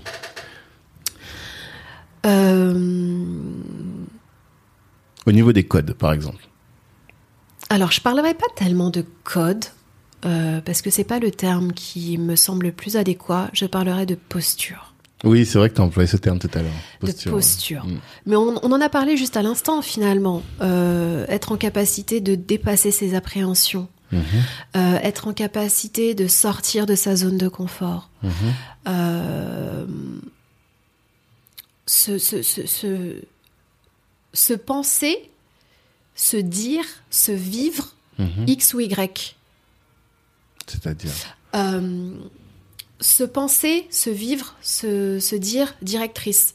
Tu, peux être, tu peux être directrice, mais sans forcément oser prendre la parole, sans forcément hmm. considérer que ta voix, V-O-I-X, hmm. compte, a de la valeur. Hmm. Euh, oser euh, te positionner comme, comme référente. Oser échanger avec les autres. Mhm. Alors parfois on n'y arrive pas parce que ça tient à, sa propre personnalité, mhm. ça tient à l'éducation que l'on a que l'on a reçue, mhm. euh, alors même qu'on est compétente, alors même qu'on est compétent, alors même qu'on est capable. C'est pas parce que je crois pas au déterminisme social et comme je te disais tout à l'heure, j'écoute pas de rap, mais moi il y a une chanson que j'écoute dans les moments où je suis en bad professionnellement, c'est Kerry James. Hmm. On n'est pas condamné à l'échec. On aurait pu se dire que je viens de Noisy-le-Grand 93 pavé 9. Donc je n'irai pas plus loin que le CAP, BEP, euh, parce que mon prof de maths de seconde voulait m'y envoyer. Mm-hmm. Ben non. Non. D'accord. Plus cette posture-là, finalement, c'est presque du développement personnel. De, empêcher ou éliminer les pensées limitantes. C'est ça? Oui. C'est de comment tu te vois et c'est comment tu te vois que tu vas pouvoir endosser le rôle qui est le tien parce que tu as compris qui tu es véritablement. Absolument. Ça, c'est des cours que vous aviez. Alors, pas, pas complètement comme ça. Moi, je te dis, moi, ce que j'en, ce que j'ai reçu. Et euh, ce que j'en fais aujourd'hui. Mmh, mmh. Donc, oui, il y avait des cours du type, euh, euh, qu'est-ce que l'ambition pour vous? On a discuté de hmm. l'ambition. D'accord. Euh, parce que ça peut être vu d'une façon extrêmement négative. Beaucoup. Euh, ta posture sur les réseaux sociaux, mhm. le fait d'adhérer à des clubs ou à des associations, de faire du réseautage, alors même que l'on sait que les hommes réseautent davantage que les femmes, mhm. alors qu'il y a plein de choses qui se passent au sein des réseaux. Il y a des, des, des postes à pourvoir. Euh, qui sont pourvus juste par le bouche à oreille et qui sont pas pourvus parce que euh, l'offre d'emploi sera postée sur un job board. Ouais. Et notamment, j'avais lu une stat, j'ai oublié le, le, nombre, mais ils expliquaient que la majorité des postes de direction sont, sont pourvus par le bouche à oreille et pas euh, dans des sur des sites internet. C'est très Parce que on cherche une personne en particulier, on cherche à limiter euh, les risques d'avoir la mauvaise personne et ça marche beaucoup par recommandation. Donc si, si tu veux accéder à ce type de poste et que t'es pas dans un réseau, en fait t'es mort dans le film quoi. Soit t'es de, de la boîte toi-même et à ce moment-là tu grimpes et finalement t'es quelqu'un du, du sérail, soit c'est par recommandation, quelqu'un te dit voilà il y a tel poste, tel poste, tel poste quoi. Mm-hmm. Mais après, je, je, je peux le, le, comprendre. Franchement, quand tu vas au resto, tu préfères que quelqu'un l'ait déjà testé dans ton entourage pour te dire vas-y, je l'ai validé, euh, Tu, tu vas apprécier. Mm. Ben, je pense que dans le recrutement, c'est malheureux, enfin, malheureusement, heureusement, la, la même chose. Mm-hmm. Parce qu'un recrutement, euh, ça peut coûter cher, mm. surtout quand ça se passe pas bien. Donc, dans la mesure du possible, tu veux limiter les dégâts. Bien sûr. Bien sûr. Et le, quand je te posais la question des codes, c'est parce qu'on a fait un épisode avec euh, Malik Diabaté, qui est euh, c'est un Saint-Syrien qui a qui, s'est ensuite euh, reconverti dans le conseil. Oui. Et en discutant avec lui, il me disait que bah pour nous, alors lui c'est pas quelqu'un qui a grandi dans les mêmes dans les milieux, euh, enfin en, cité pour dire chose simplement. C'est mhm. quelqu'un qui vient d'Afrique, tu vois, et qui est arrivé ici assez tardivement après le après le bac peut-être à 20 ans. Mhm.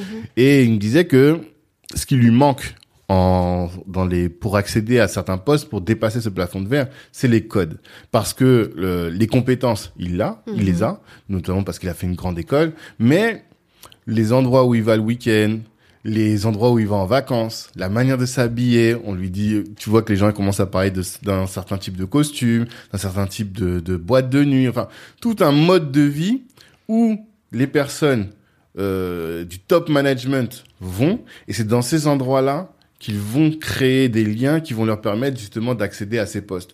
Alors que toi, si tu viens pas de ces milieux-là et si t'as pas ces codes-là, eh bien, tu vas pas pouvoir créer des ponts avec ces personnes pour et c'est ces ponts-là qui vont faire en sorte que vous allez bien vous entendre et que vous, allez avoir des opportunités. Et c'est pour ça que je te parlais tout à l'heure du jazz, qui Mhm. est euh, comme la, la discussion que j'avais avec euh, Ariane Mathurin, qui elle euh, a créé un club d'échecs. Oui. Et elle disait que son grand frère, euh, l'échec lui a ouvert des portes parce qu'on sait que l'échec, tous les échecs, tout de suite c'est un, un certain milieu et quand tu partages au sujet de l'échec ou euh, quelqu'un d'autre qui m'a parlé des cigares, Mhm. tu vois, il, il- il a réussi à signer des gros deals juste parce que il fumait un cigare. Mhm. Donc c'est ces codes là auxquels je fais référence. Est-ce que tu as appris quelque chose par rapport à ces codes?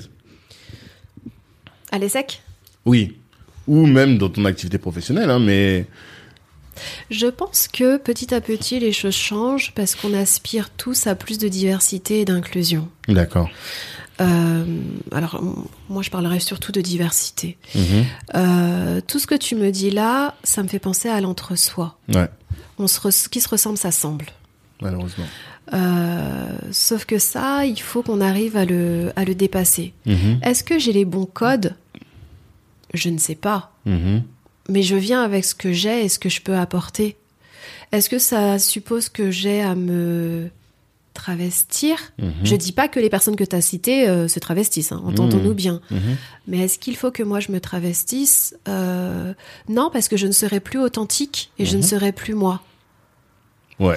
Euh, donc je viens avec mon éducation, je viens avec le 93, euh, je viens avec avec ce que je suis et j'essaye d'aller plus loin. Mhm. Si ça fonctionne, c'est très bien. Si ça fonctionne pas, c'est que ma place n'était pas là et j'irai ailleurs. C'est possible aussi, effectivement. Mais c'est vrai, je passe pas mes vacances au Touquet. euh, je, T'as donné le bon nom. voilà, je, je fume pas de cigares. euh, Il y a beaucoup de choses que je connais pas. Je j'ai jamais joué au golf. euh, Mhm. si, si on reprend les Oui, les, codes clichés, habi- hein. habituels. Mais je pense que je suis riche de ce que je suis, Mm. originaire de la Caraïbe, Mhm. euh, issue du, du 93, Mhm. avec la résilience qui s'attache au 93. Mhm. Euh, je suis une femme, je suis noire, je suis encore un peu jeune.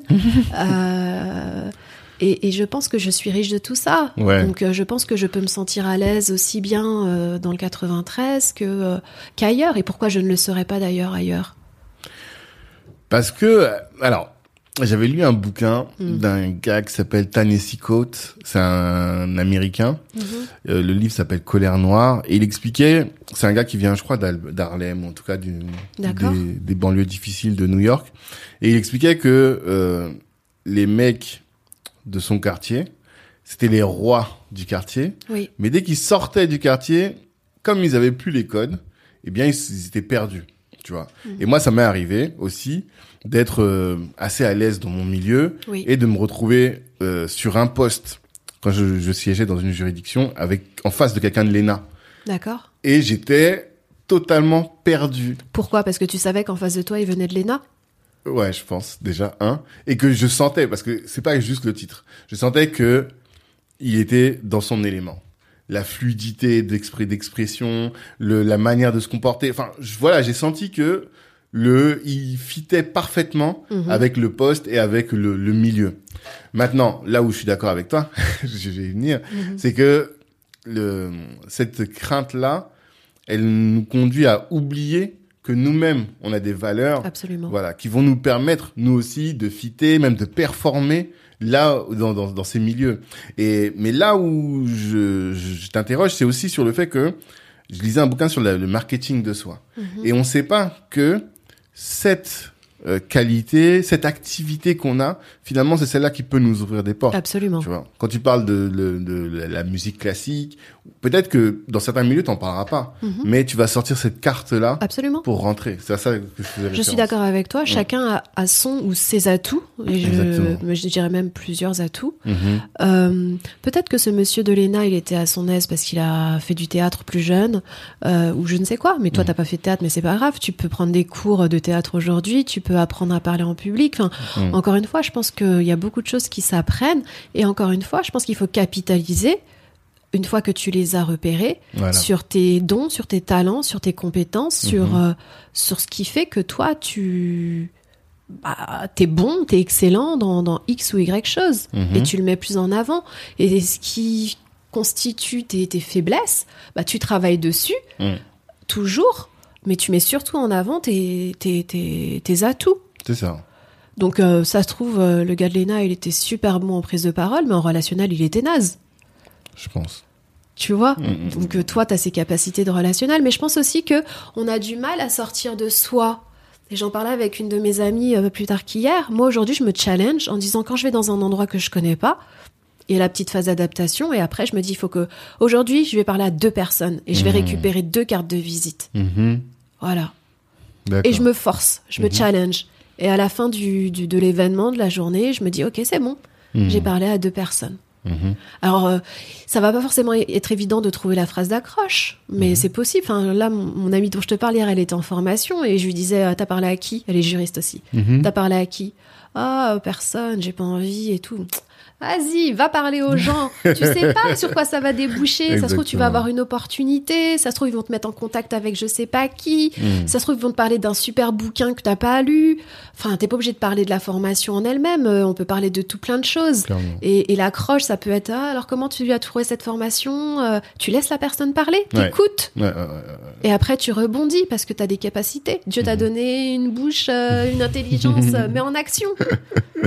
et moi, je me force à ça depuis euh, depuis quelques temps. D'accord. Et puis après, je capitalise. euh, Enfin, j'essaye de capitaliser. Alors, quand je dis j'essaye de capitaliser, ça peut laisser entendre que je vais parler aux gens juste pour capitaliser derrière. Ah. Mais quand je dis capitaliser, ça veut dire que moi, je sors de ma zone de confort en allant parler à des gens et je suis satisfaite de l'avoir fait. Mhm. La discussion, elle, elle- elle peut, du- elle peut être très brève, elle peut durer euh, une, une minute à deux parce que peut-être que ça, ça n'accroche pas et que la personne, elle n'est pas dans cette dynamique et qu'elle n'a pas envie de te parler. C'est vrai. Tu te, re- tu te step back quoi, tu, Ouais, tu, ouais. tu la laisses tranquille Mhm. et tu vas parler à une autre personne. Mhm. Mais si vous êtes au même endroit, vous avez déjà un point commun, C'est la participation à la formation, l'événement, le truc, le machin. C'est vrai. C'est vrai. Vous posez beaucoup de questions, être en mode open. Absolument. Je suis assez d'accord avec ça. et je le pratique assez souvent.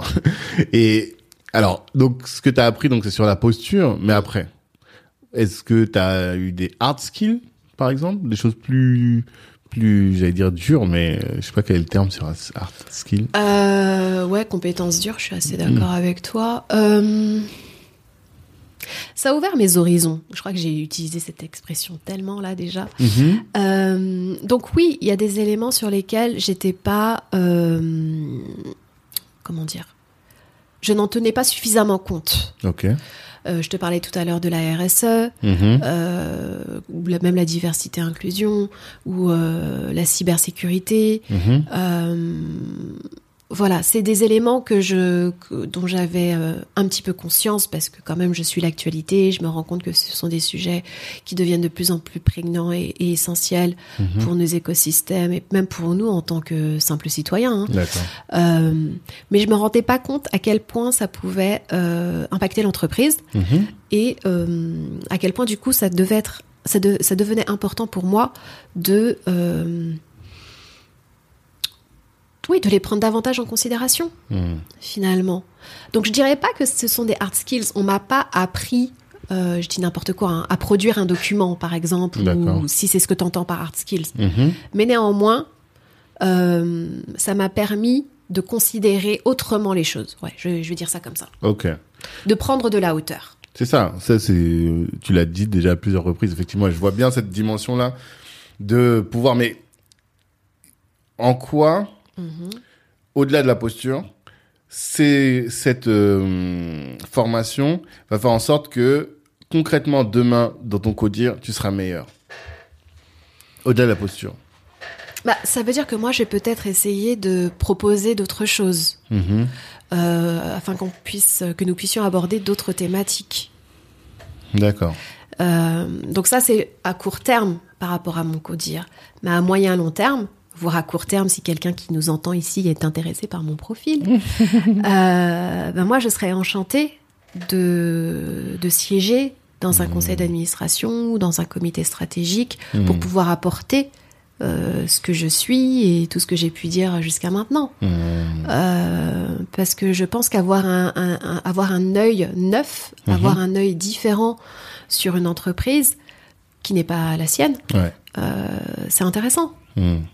Ça peut être euh, pertinent. Bien sûr. C'est même pas ça peut être, c'est pertinent. Hmm. D'accord.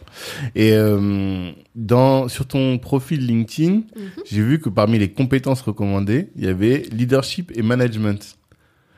Qu'est-ce que, enfin, en quoi tu penses être euh, recommandable en matière de leadership?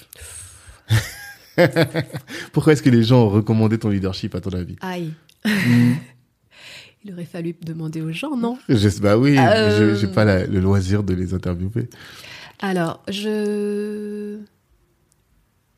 Hmm, La question est difficile. Je crois que c'est la plus difficile jusqu'à maintenant. Faut que je Il réfléchisse. fallait pas que je pose que des questions faciles. Ah oui, mais là, en quoi mon leadership est recommandable?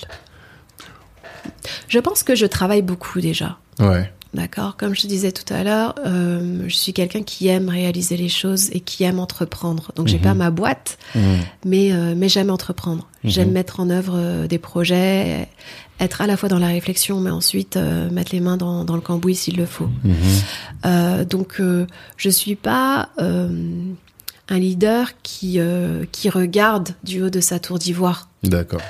Je suis un leader, une leaduse. Ça Mhm. sonne mal, leaduse. hein. Ouais.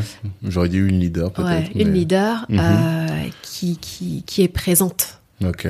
Tu vois, Mhm. si tu galères, on va galérer ensemble. Hmm. Si tu réussis, on va réussir ensemble. D'accord. Ouais, il y a vraiment cette dimension de travail d'équipe et qui fait que les gens, ils ont, les gens ont envie de te suivre parce qu'ils savent que tu vas pas les lâcher. Tu vois. D'accord. Et euh, en termes de management, c'est la même chose. Est-ce que tu fais la différence entre le management et le leadership ou pas du tout? Je pense que le leadership, c'est peut-être plus, euh, plus global, plus général. Pour Mhm. manager, il faut avoir des gens que tu, que tu manages. Ouais. Euh, le leadership, je, je le vois plus comme un accompagnement euh, vis-à-vis de tes collègues, vis-à-vis de ta famille, vis-à-vis de tes amis, Mhm. vis-à-vis de... Voilà. Voilà en quoi je fais la différence. Mais somme toute, euh, il me semble que les deux notions sont assez, euh, assez proches. Ouais, assez proche. Je sais qu'en en formation leadership, on passe beaucoup de temps Mhm. à, essayer de distinguer les deux, mais au final, quand tu creuses, tu te rends compte que la, la frontière, elle est très très fine Mhm. entre les deux. D'accord. Et donc là, tu as fait une carrière de juriste, Mhm. Ensuite de responsable juridique, Mhm. aujourd'hui de directrice juridique, Mhm. donc au sein de ton codir. Mhm. Là, ce que tu laissais entendre dans euh, le, tes propos là à l'instant, c'est que tu es open pour d'autres opportunités Oui. qui pourraient te conduire à aller assiéger dans des conseils de- d'administration, c'est Oui. ça? Oui. C'est là finalement aujourd'hui, c'est quoi ton ton graal en termes de poste? Ce serait de prendre le- la présidence d'un d'un groupe, euh, être une PDG Personne, les gens n'ont pas vu, mais t'as levé les yeux au ciel en disant ouais bof quoi. Non, aujourd'hui, à la date d'aujourd'hui, hein, parce que tout, euh, tout est évolutif, euh, non, je n'ai pas cette envie, cette, cette envie-là. D'accord. Aujourd'hui, euh, continuer à évoluer en tant que directrice juridique et, et RH ou de façon plus, euh, plus globale, euh, être généraliste, c'est vraiment moi ce qui m'intéresse. Mais après, euh, je suis OK pour des à côté. Mmh. Donc, euh, m'investir dans, un, dans un conseil d'administration, Mhm. ça, ça me permettrait de, de, de tout cumuler finalement, D'accord. c'est-à-dire être dans cette gouvernance dont tu parles en étant euh, PDG ou etc. Euh, et en même temps être dans l'opérationnel. Mhm. Toi, tu veux garder les mains dans le cambouis. Je veux T'as garder. pas envie de sortir de Non. ça euh, Non. Pourquoi? Bah, La base, c'est important. Je sais pas. Tout part de la base. Ben, je sais pas. moi. Je me dis que avec le, le- la- quand on grandit et justement le la, la trajectoire que l'on mène, c'est justement pour sortir de ça et d'être uniquement dans à un moment dans de la stratégie et de la, de la direction, non? Non, moi j'ai envie de pouvoir euh, combiner les deux. D'accord. D'accord. Mais, euh, mais t'as le droit, hein. Mais c'est aujourd'hui. Demain est un autre jour. Je parlais de ça avec euh, Yuri, de, le PDG de Banou Conseil. Mhm. Et je lui disais, à un moment, il faut arrêter de travailler dans sa boîte, mais travailler sur sa boîte toujours. Oui. Et il me disait non, moi j'ai toujours besoin d'avoir ce contact avec le terrain, c'est-à-dire que même aujourd'hui, alors que ça fait dix ans qu'il a fondé le, le, cabinet, il continue de vendre des apparts, il continue de conseiller euh, ses clients parce que ça lui manquerait d'être. Tout à l'heure tu parlais de la Tour d'Ivoire, mais d'avoir cette déconnexion avec le terrain, ça lui manquerait. Mais c'est important parce que euh, euh, les parties prenantes d'une entreprise, c'est qui? Mhm. Les clients, Ouais. les fournisseurs, Mhm. les investisseurs, les banques, les salariés, les syndicats. Euh, qui d'autre encore Enfin, Voilà. Mhm. Donc, euh, si tu commences petit à petit à te déconnecter, comment tu peux être à l'écoute euh, des besoins, notamment là de, de tes clients? Comment tu peux Mhm. être à l'écoute des besoins de tes salariés? À un moment, la déconnexion se fait et tu les comprends plus et t'es plus pertinent, ne serait-ce que par rapport à ta stratégie. Si tu fais une stratégie qui est décorrélée du marché, qui est décorrélée des besoins, des envies de tes clients, Ouais. qui est décorrélée euh, des capacités, des compétences de tes salariés. Les salariés, c'est quand même la base de l'entreprise. Tu fais quoi? Non, Est-ce que tu vas pas courir à ta perte? Après, ça dépend de comment tu as organisé ta structure. Si tu as des mécanismes de reporting qui sont suffisamment bien organisés, tu arrives toujours à, à avoir ces remontées de terrain, non? Probablement. Après, ça dépend aussi de euh, l'effectif de ta boîte. C'est Ouais. sûr que si vous avez, si t'as 1000 salariés, tu peux pas gérer de la même façon qu'une PME d'une trentaine ou d'une cinquantaine de vrai. personnes. C'est vrai. Ça, c'est vrai aussi, effectivement. C'est vrai. Et hum, dans ton activité, qui est, à mon avis, ultra prenante, euh, psychologiquement, je, tu sais que tu sais à quelle question je vais en venir. Mhm. Comment est-ce que tu fais pour euh, garder cet équilibre mental? Plusieurs choses. Ouais, La base de la base de la base. Ma famille. ouais. T'en as beaucoup parlé, hein. Euh, Famille, entourage, t'en parles beaucoup. Ah oui, oui, oui. Ouais. Il faut être bien entouré. Hmm. La foi, Ouais, extrêmement important. ça tu m'as parlé assez peu, mais ça apparaît sur ton LinkedIn. Mm. J'ai vu l'émission Diacona, c'est ça hein? Oui. Ok. Euh, en réalité, la base de la base de la base, c'est la foi. Ouais, d'accord. Après, après c'est ma famille et mes parents. Mhm. Enfin, ma- mes parents, ma sœur et, Ouais. euh, et mes amis. Mhm. Parce que euh, je pense qu'il faut être en capacité d'avoir des personnes qui t'écoutent sans jugement Mhm. et auprès de qui euh, tu peux parler des difficultés du quotidien Ouais. euh, en mode euh, des fouloirs. Mhm.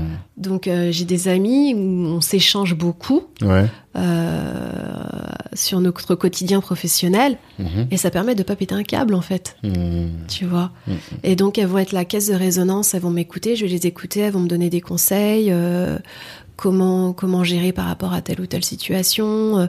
quand les unes les autres on veut faire des choses, elles vont être euh, soutenantes, elles vont être Mhm. encourageantes, elles vont te dire ouais t'es capable. Quand il y a ce Mhm. fameux syndrome de l'imposteur ou quand il y a les doutes qui viennent t'assaillir, Ouais. elles vont te dire mais non Cindy, vas-y copine, euh, t'as déjà fait ça ça ça ça ça, t'es une badass, vas-y.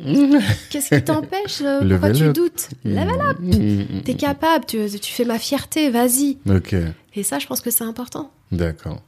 Donc, la foi et l'entourage. Oui, Et ça, ça te permet de garder ton équilibre mental, tu penses? Ouais. D'accord T'avais dit plusieurs choses. Est-ce qu'il y en a d'autres? Le sport, l'alimentation. Ouais. Ouais. L'alimentation? Alors, Mhm. le sport, je le conçois. De toute façon, ils disent que toutes les endorphines. T'en fais souvent? Un peu moins souvent là parce que je suis très prise, mais Ouais. janvier 2022, faut que je m'y remette. hein. D'accord. C'est quoi? C'est courir ou euh, aller en Ah, Je salle déteste courir.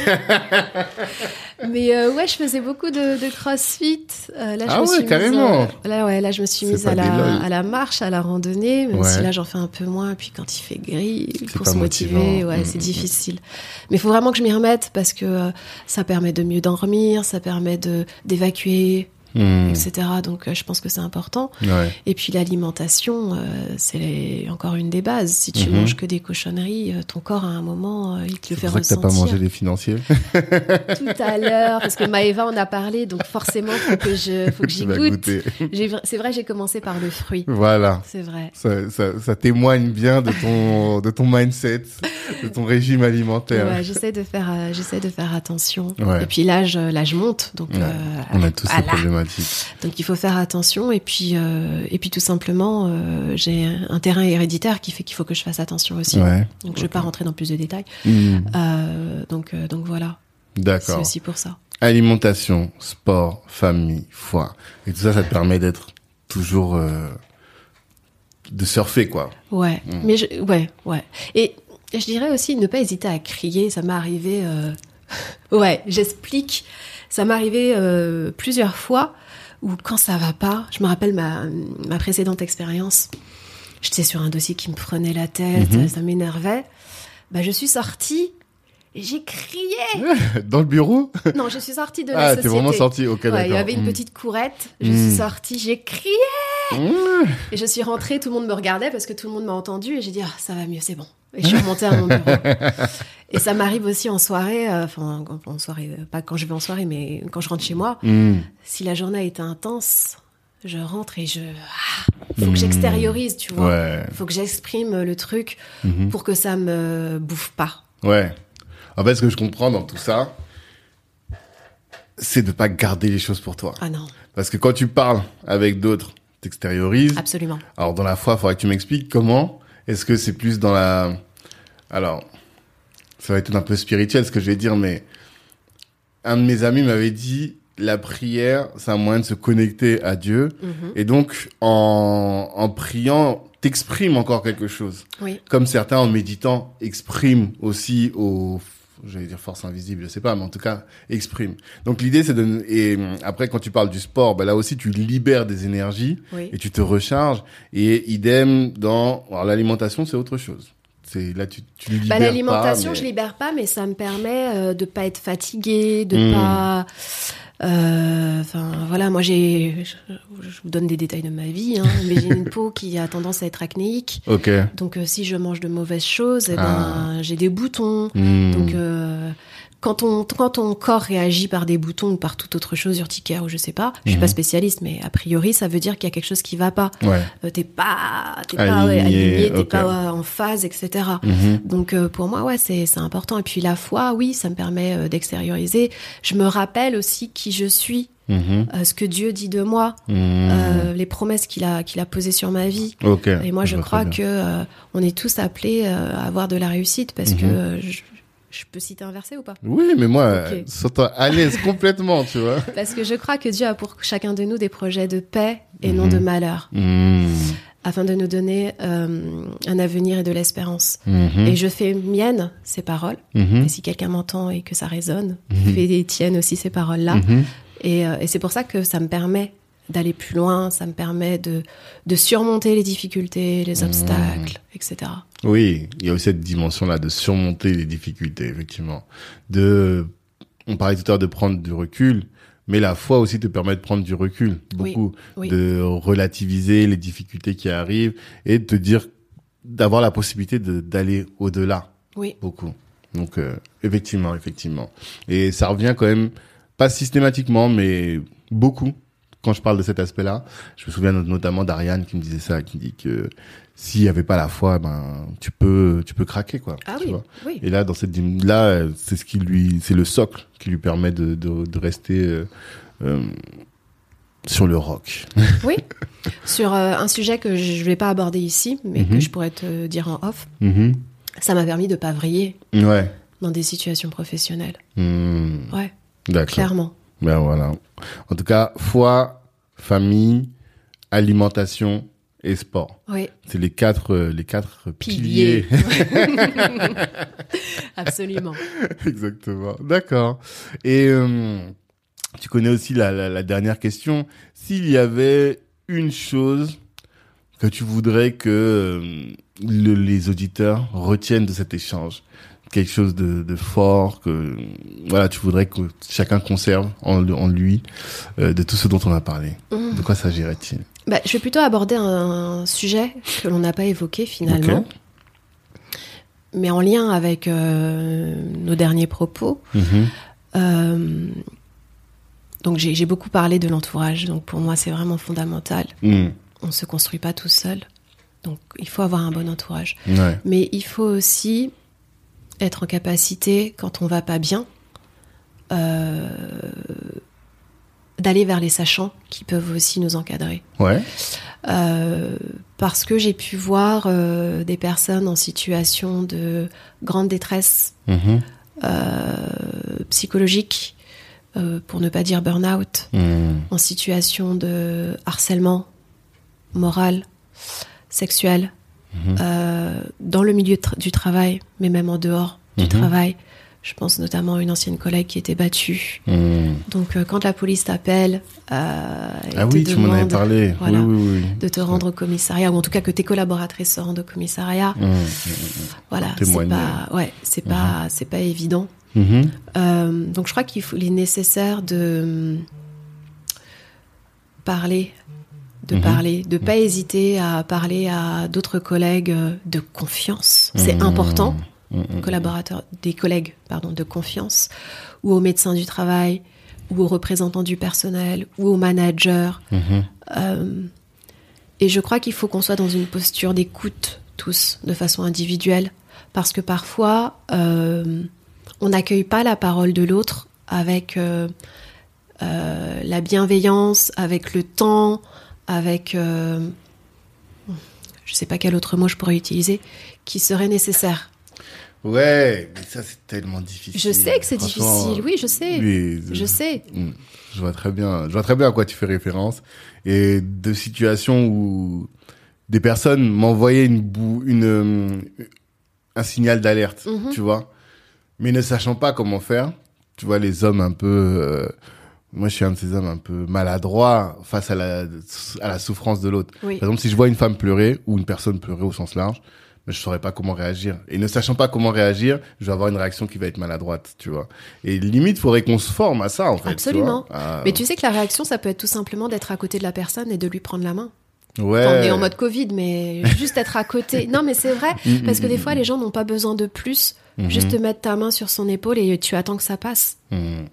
C'est pour ça que je te parlais des coups tout à l'heure et que Mhm. parfois, il faut apprendre à se taire. Mm. Peut-être que cette personne, elle n'a pas besoin que tu lui parles. Elle a juste besoin de sentir que tu es là. C'est vrai. C'est vrai. Mais c'est pas évident et oui, ça demande, ça demande de la formation et on n'est pas tous appétents pour ça. Je pense, hein. Mais Je plus le temps passe et plus je me rends compte que, euh, euh, vu le monde dans lequel on, on évolue, on Mhm. vit, Mhm. parfois la solidarité, ça passe juste par ça. T'as raison. Là, t'es en train de remuer des choses chez moi. non, mais parce que c'est fondamental. Et tu sais que nous, on est, enfin, moi, en tout cas, je suis très sensible à l'Ubuntu et j'ai envie que ce soit euh, la marque que je laisserai et que notre génération d'Africains et d'Afro-descendants qu'on laisse dans le monde, tu Mhm. vois. Mais ça, c'est bien au niveau des principes. Maintenant, concrètement, comment est-ce que dans nos organisations, dans nos associations, dans nos postes, dans, on arrive à insuffler ce vent-là et euh, de manière concrète, quand quelqu'un est dans cette situation, le l'Ubuntu te commande de dire, ben voilà, ta souffrance, c'est ma souffrance, je dois être dans l'empa- l'empathie. Et concrètement, comment est-ce que je fais pour? Et là, là, ce que tu dis, ça me rappelle mes limites, tu vois, et c'est bon, c'est challengeant, quoi, tu vois. Ah, je te dirais, il faut se réjouir avec celui qui se réjouit et il faut pleurer avec celui qui pleure. C'est ça, c'est ça. Normalement. En tout cas, il faudrait, effectivement. Et il faudrait. Mais c'est pas facile, encore une fois. C'est bon, plus facile de se réjouir Ouais, c'est ça, en que fait. de tu vois pleurer avec l'autre. Exactement. Exactement. Mais bon. En tout cas, je le note. Ok. je le note et euh, il faut que je me, je me, j'y prenne garde, en tout cas, pour être complet, à mon avis. C'est Mhm. important. En tout cas, merci. Merci beaucoup, Cindy, d'avoir fait le, le déplacement de ton 93 jusque chez nous pour euh, qu'on ait ce temps de discussion. Merci pour la- les, les échanges et tout ce que tu as apporté.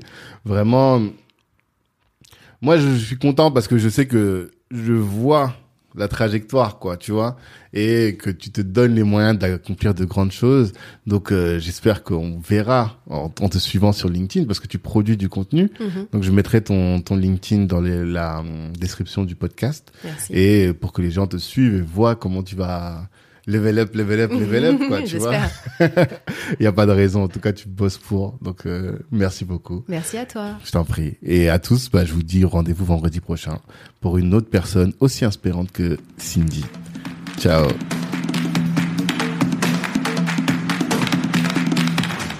Merci, merci, merci d'avoir pris le temps d'écouter cet épisode jusqu'au bout. Pendant l'écoute, vous vous êtes sûrement dit que ce contenu pouvait intéresser un de vos proches. Eh bien, partagez. C'est ce qui va nous aider à faire grandir le podcast. Si Black Network vous intéresse, vous pouvez nous rejoindre. On apporte à nos adhérents du réseau, de la visibilité, de la formation et plus largement en tout cas des opportunités. Les ambitieux sont chez Black Network. La réussite est notre objectif, l'Ubuntu est notre moyen de l'atteindre. Peace.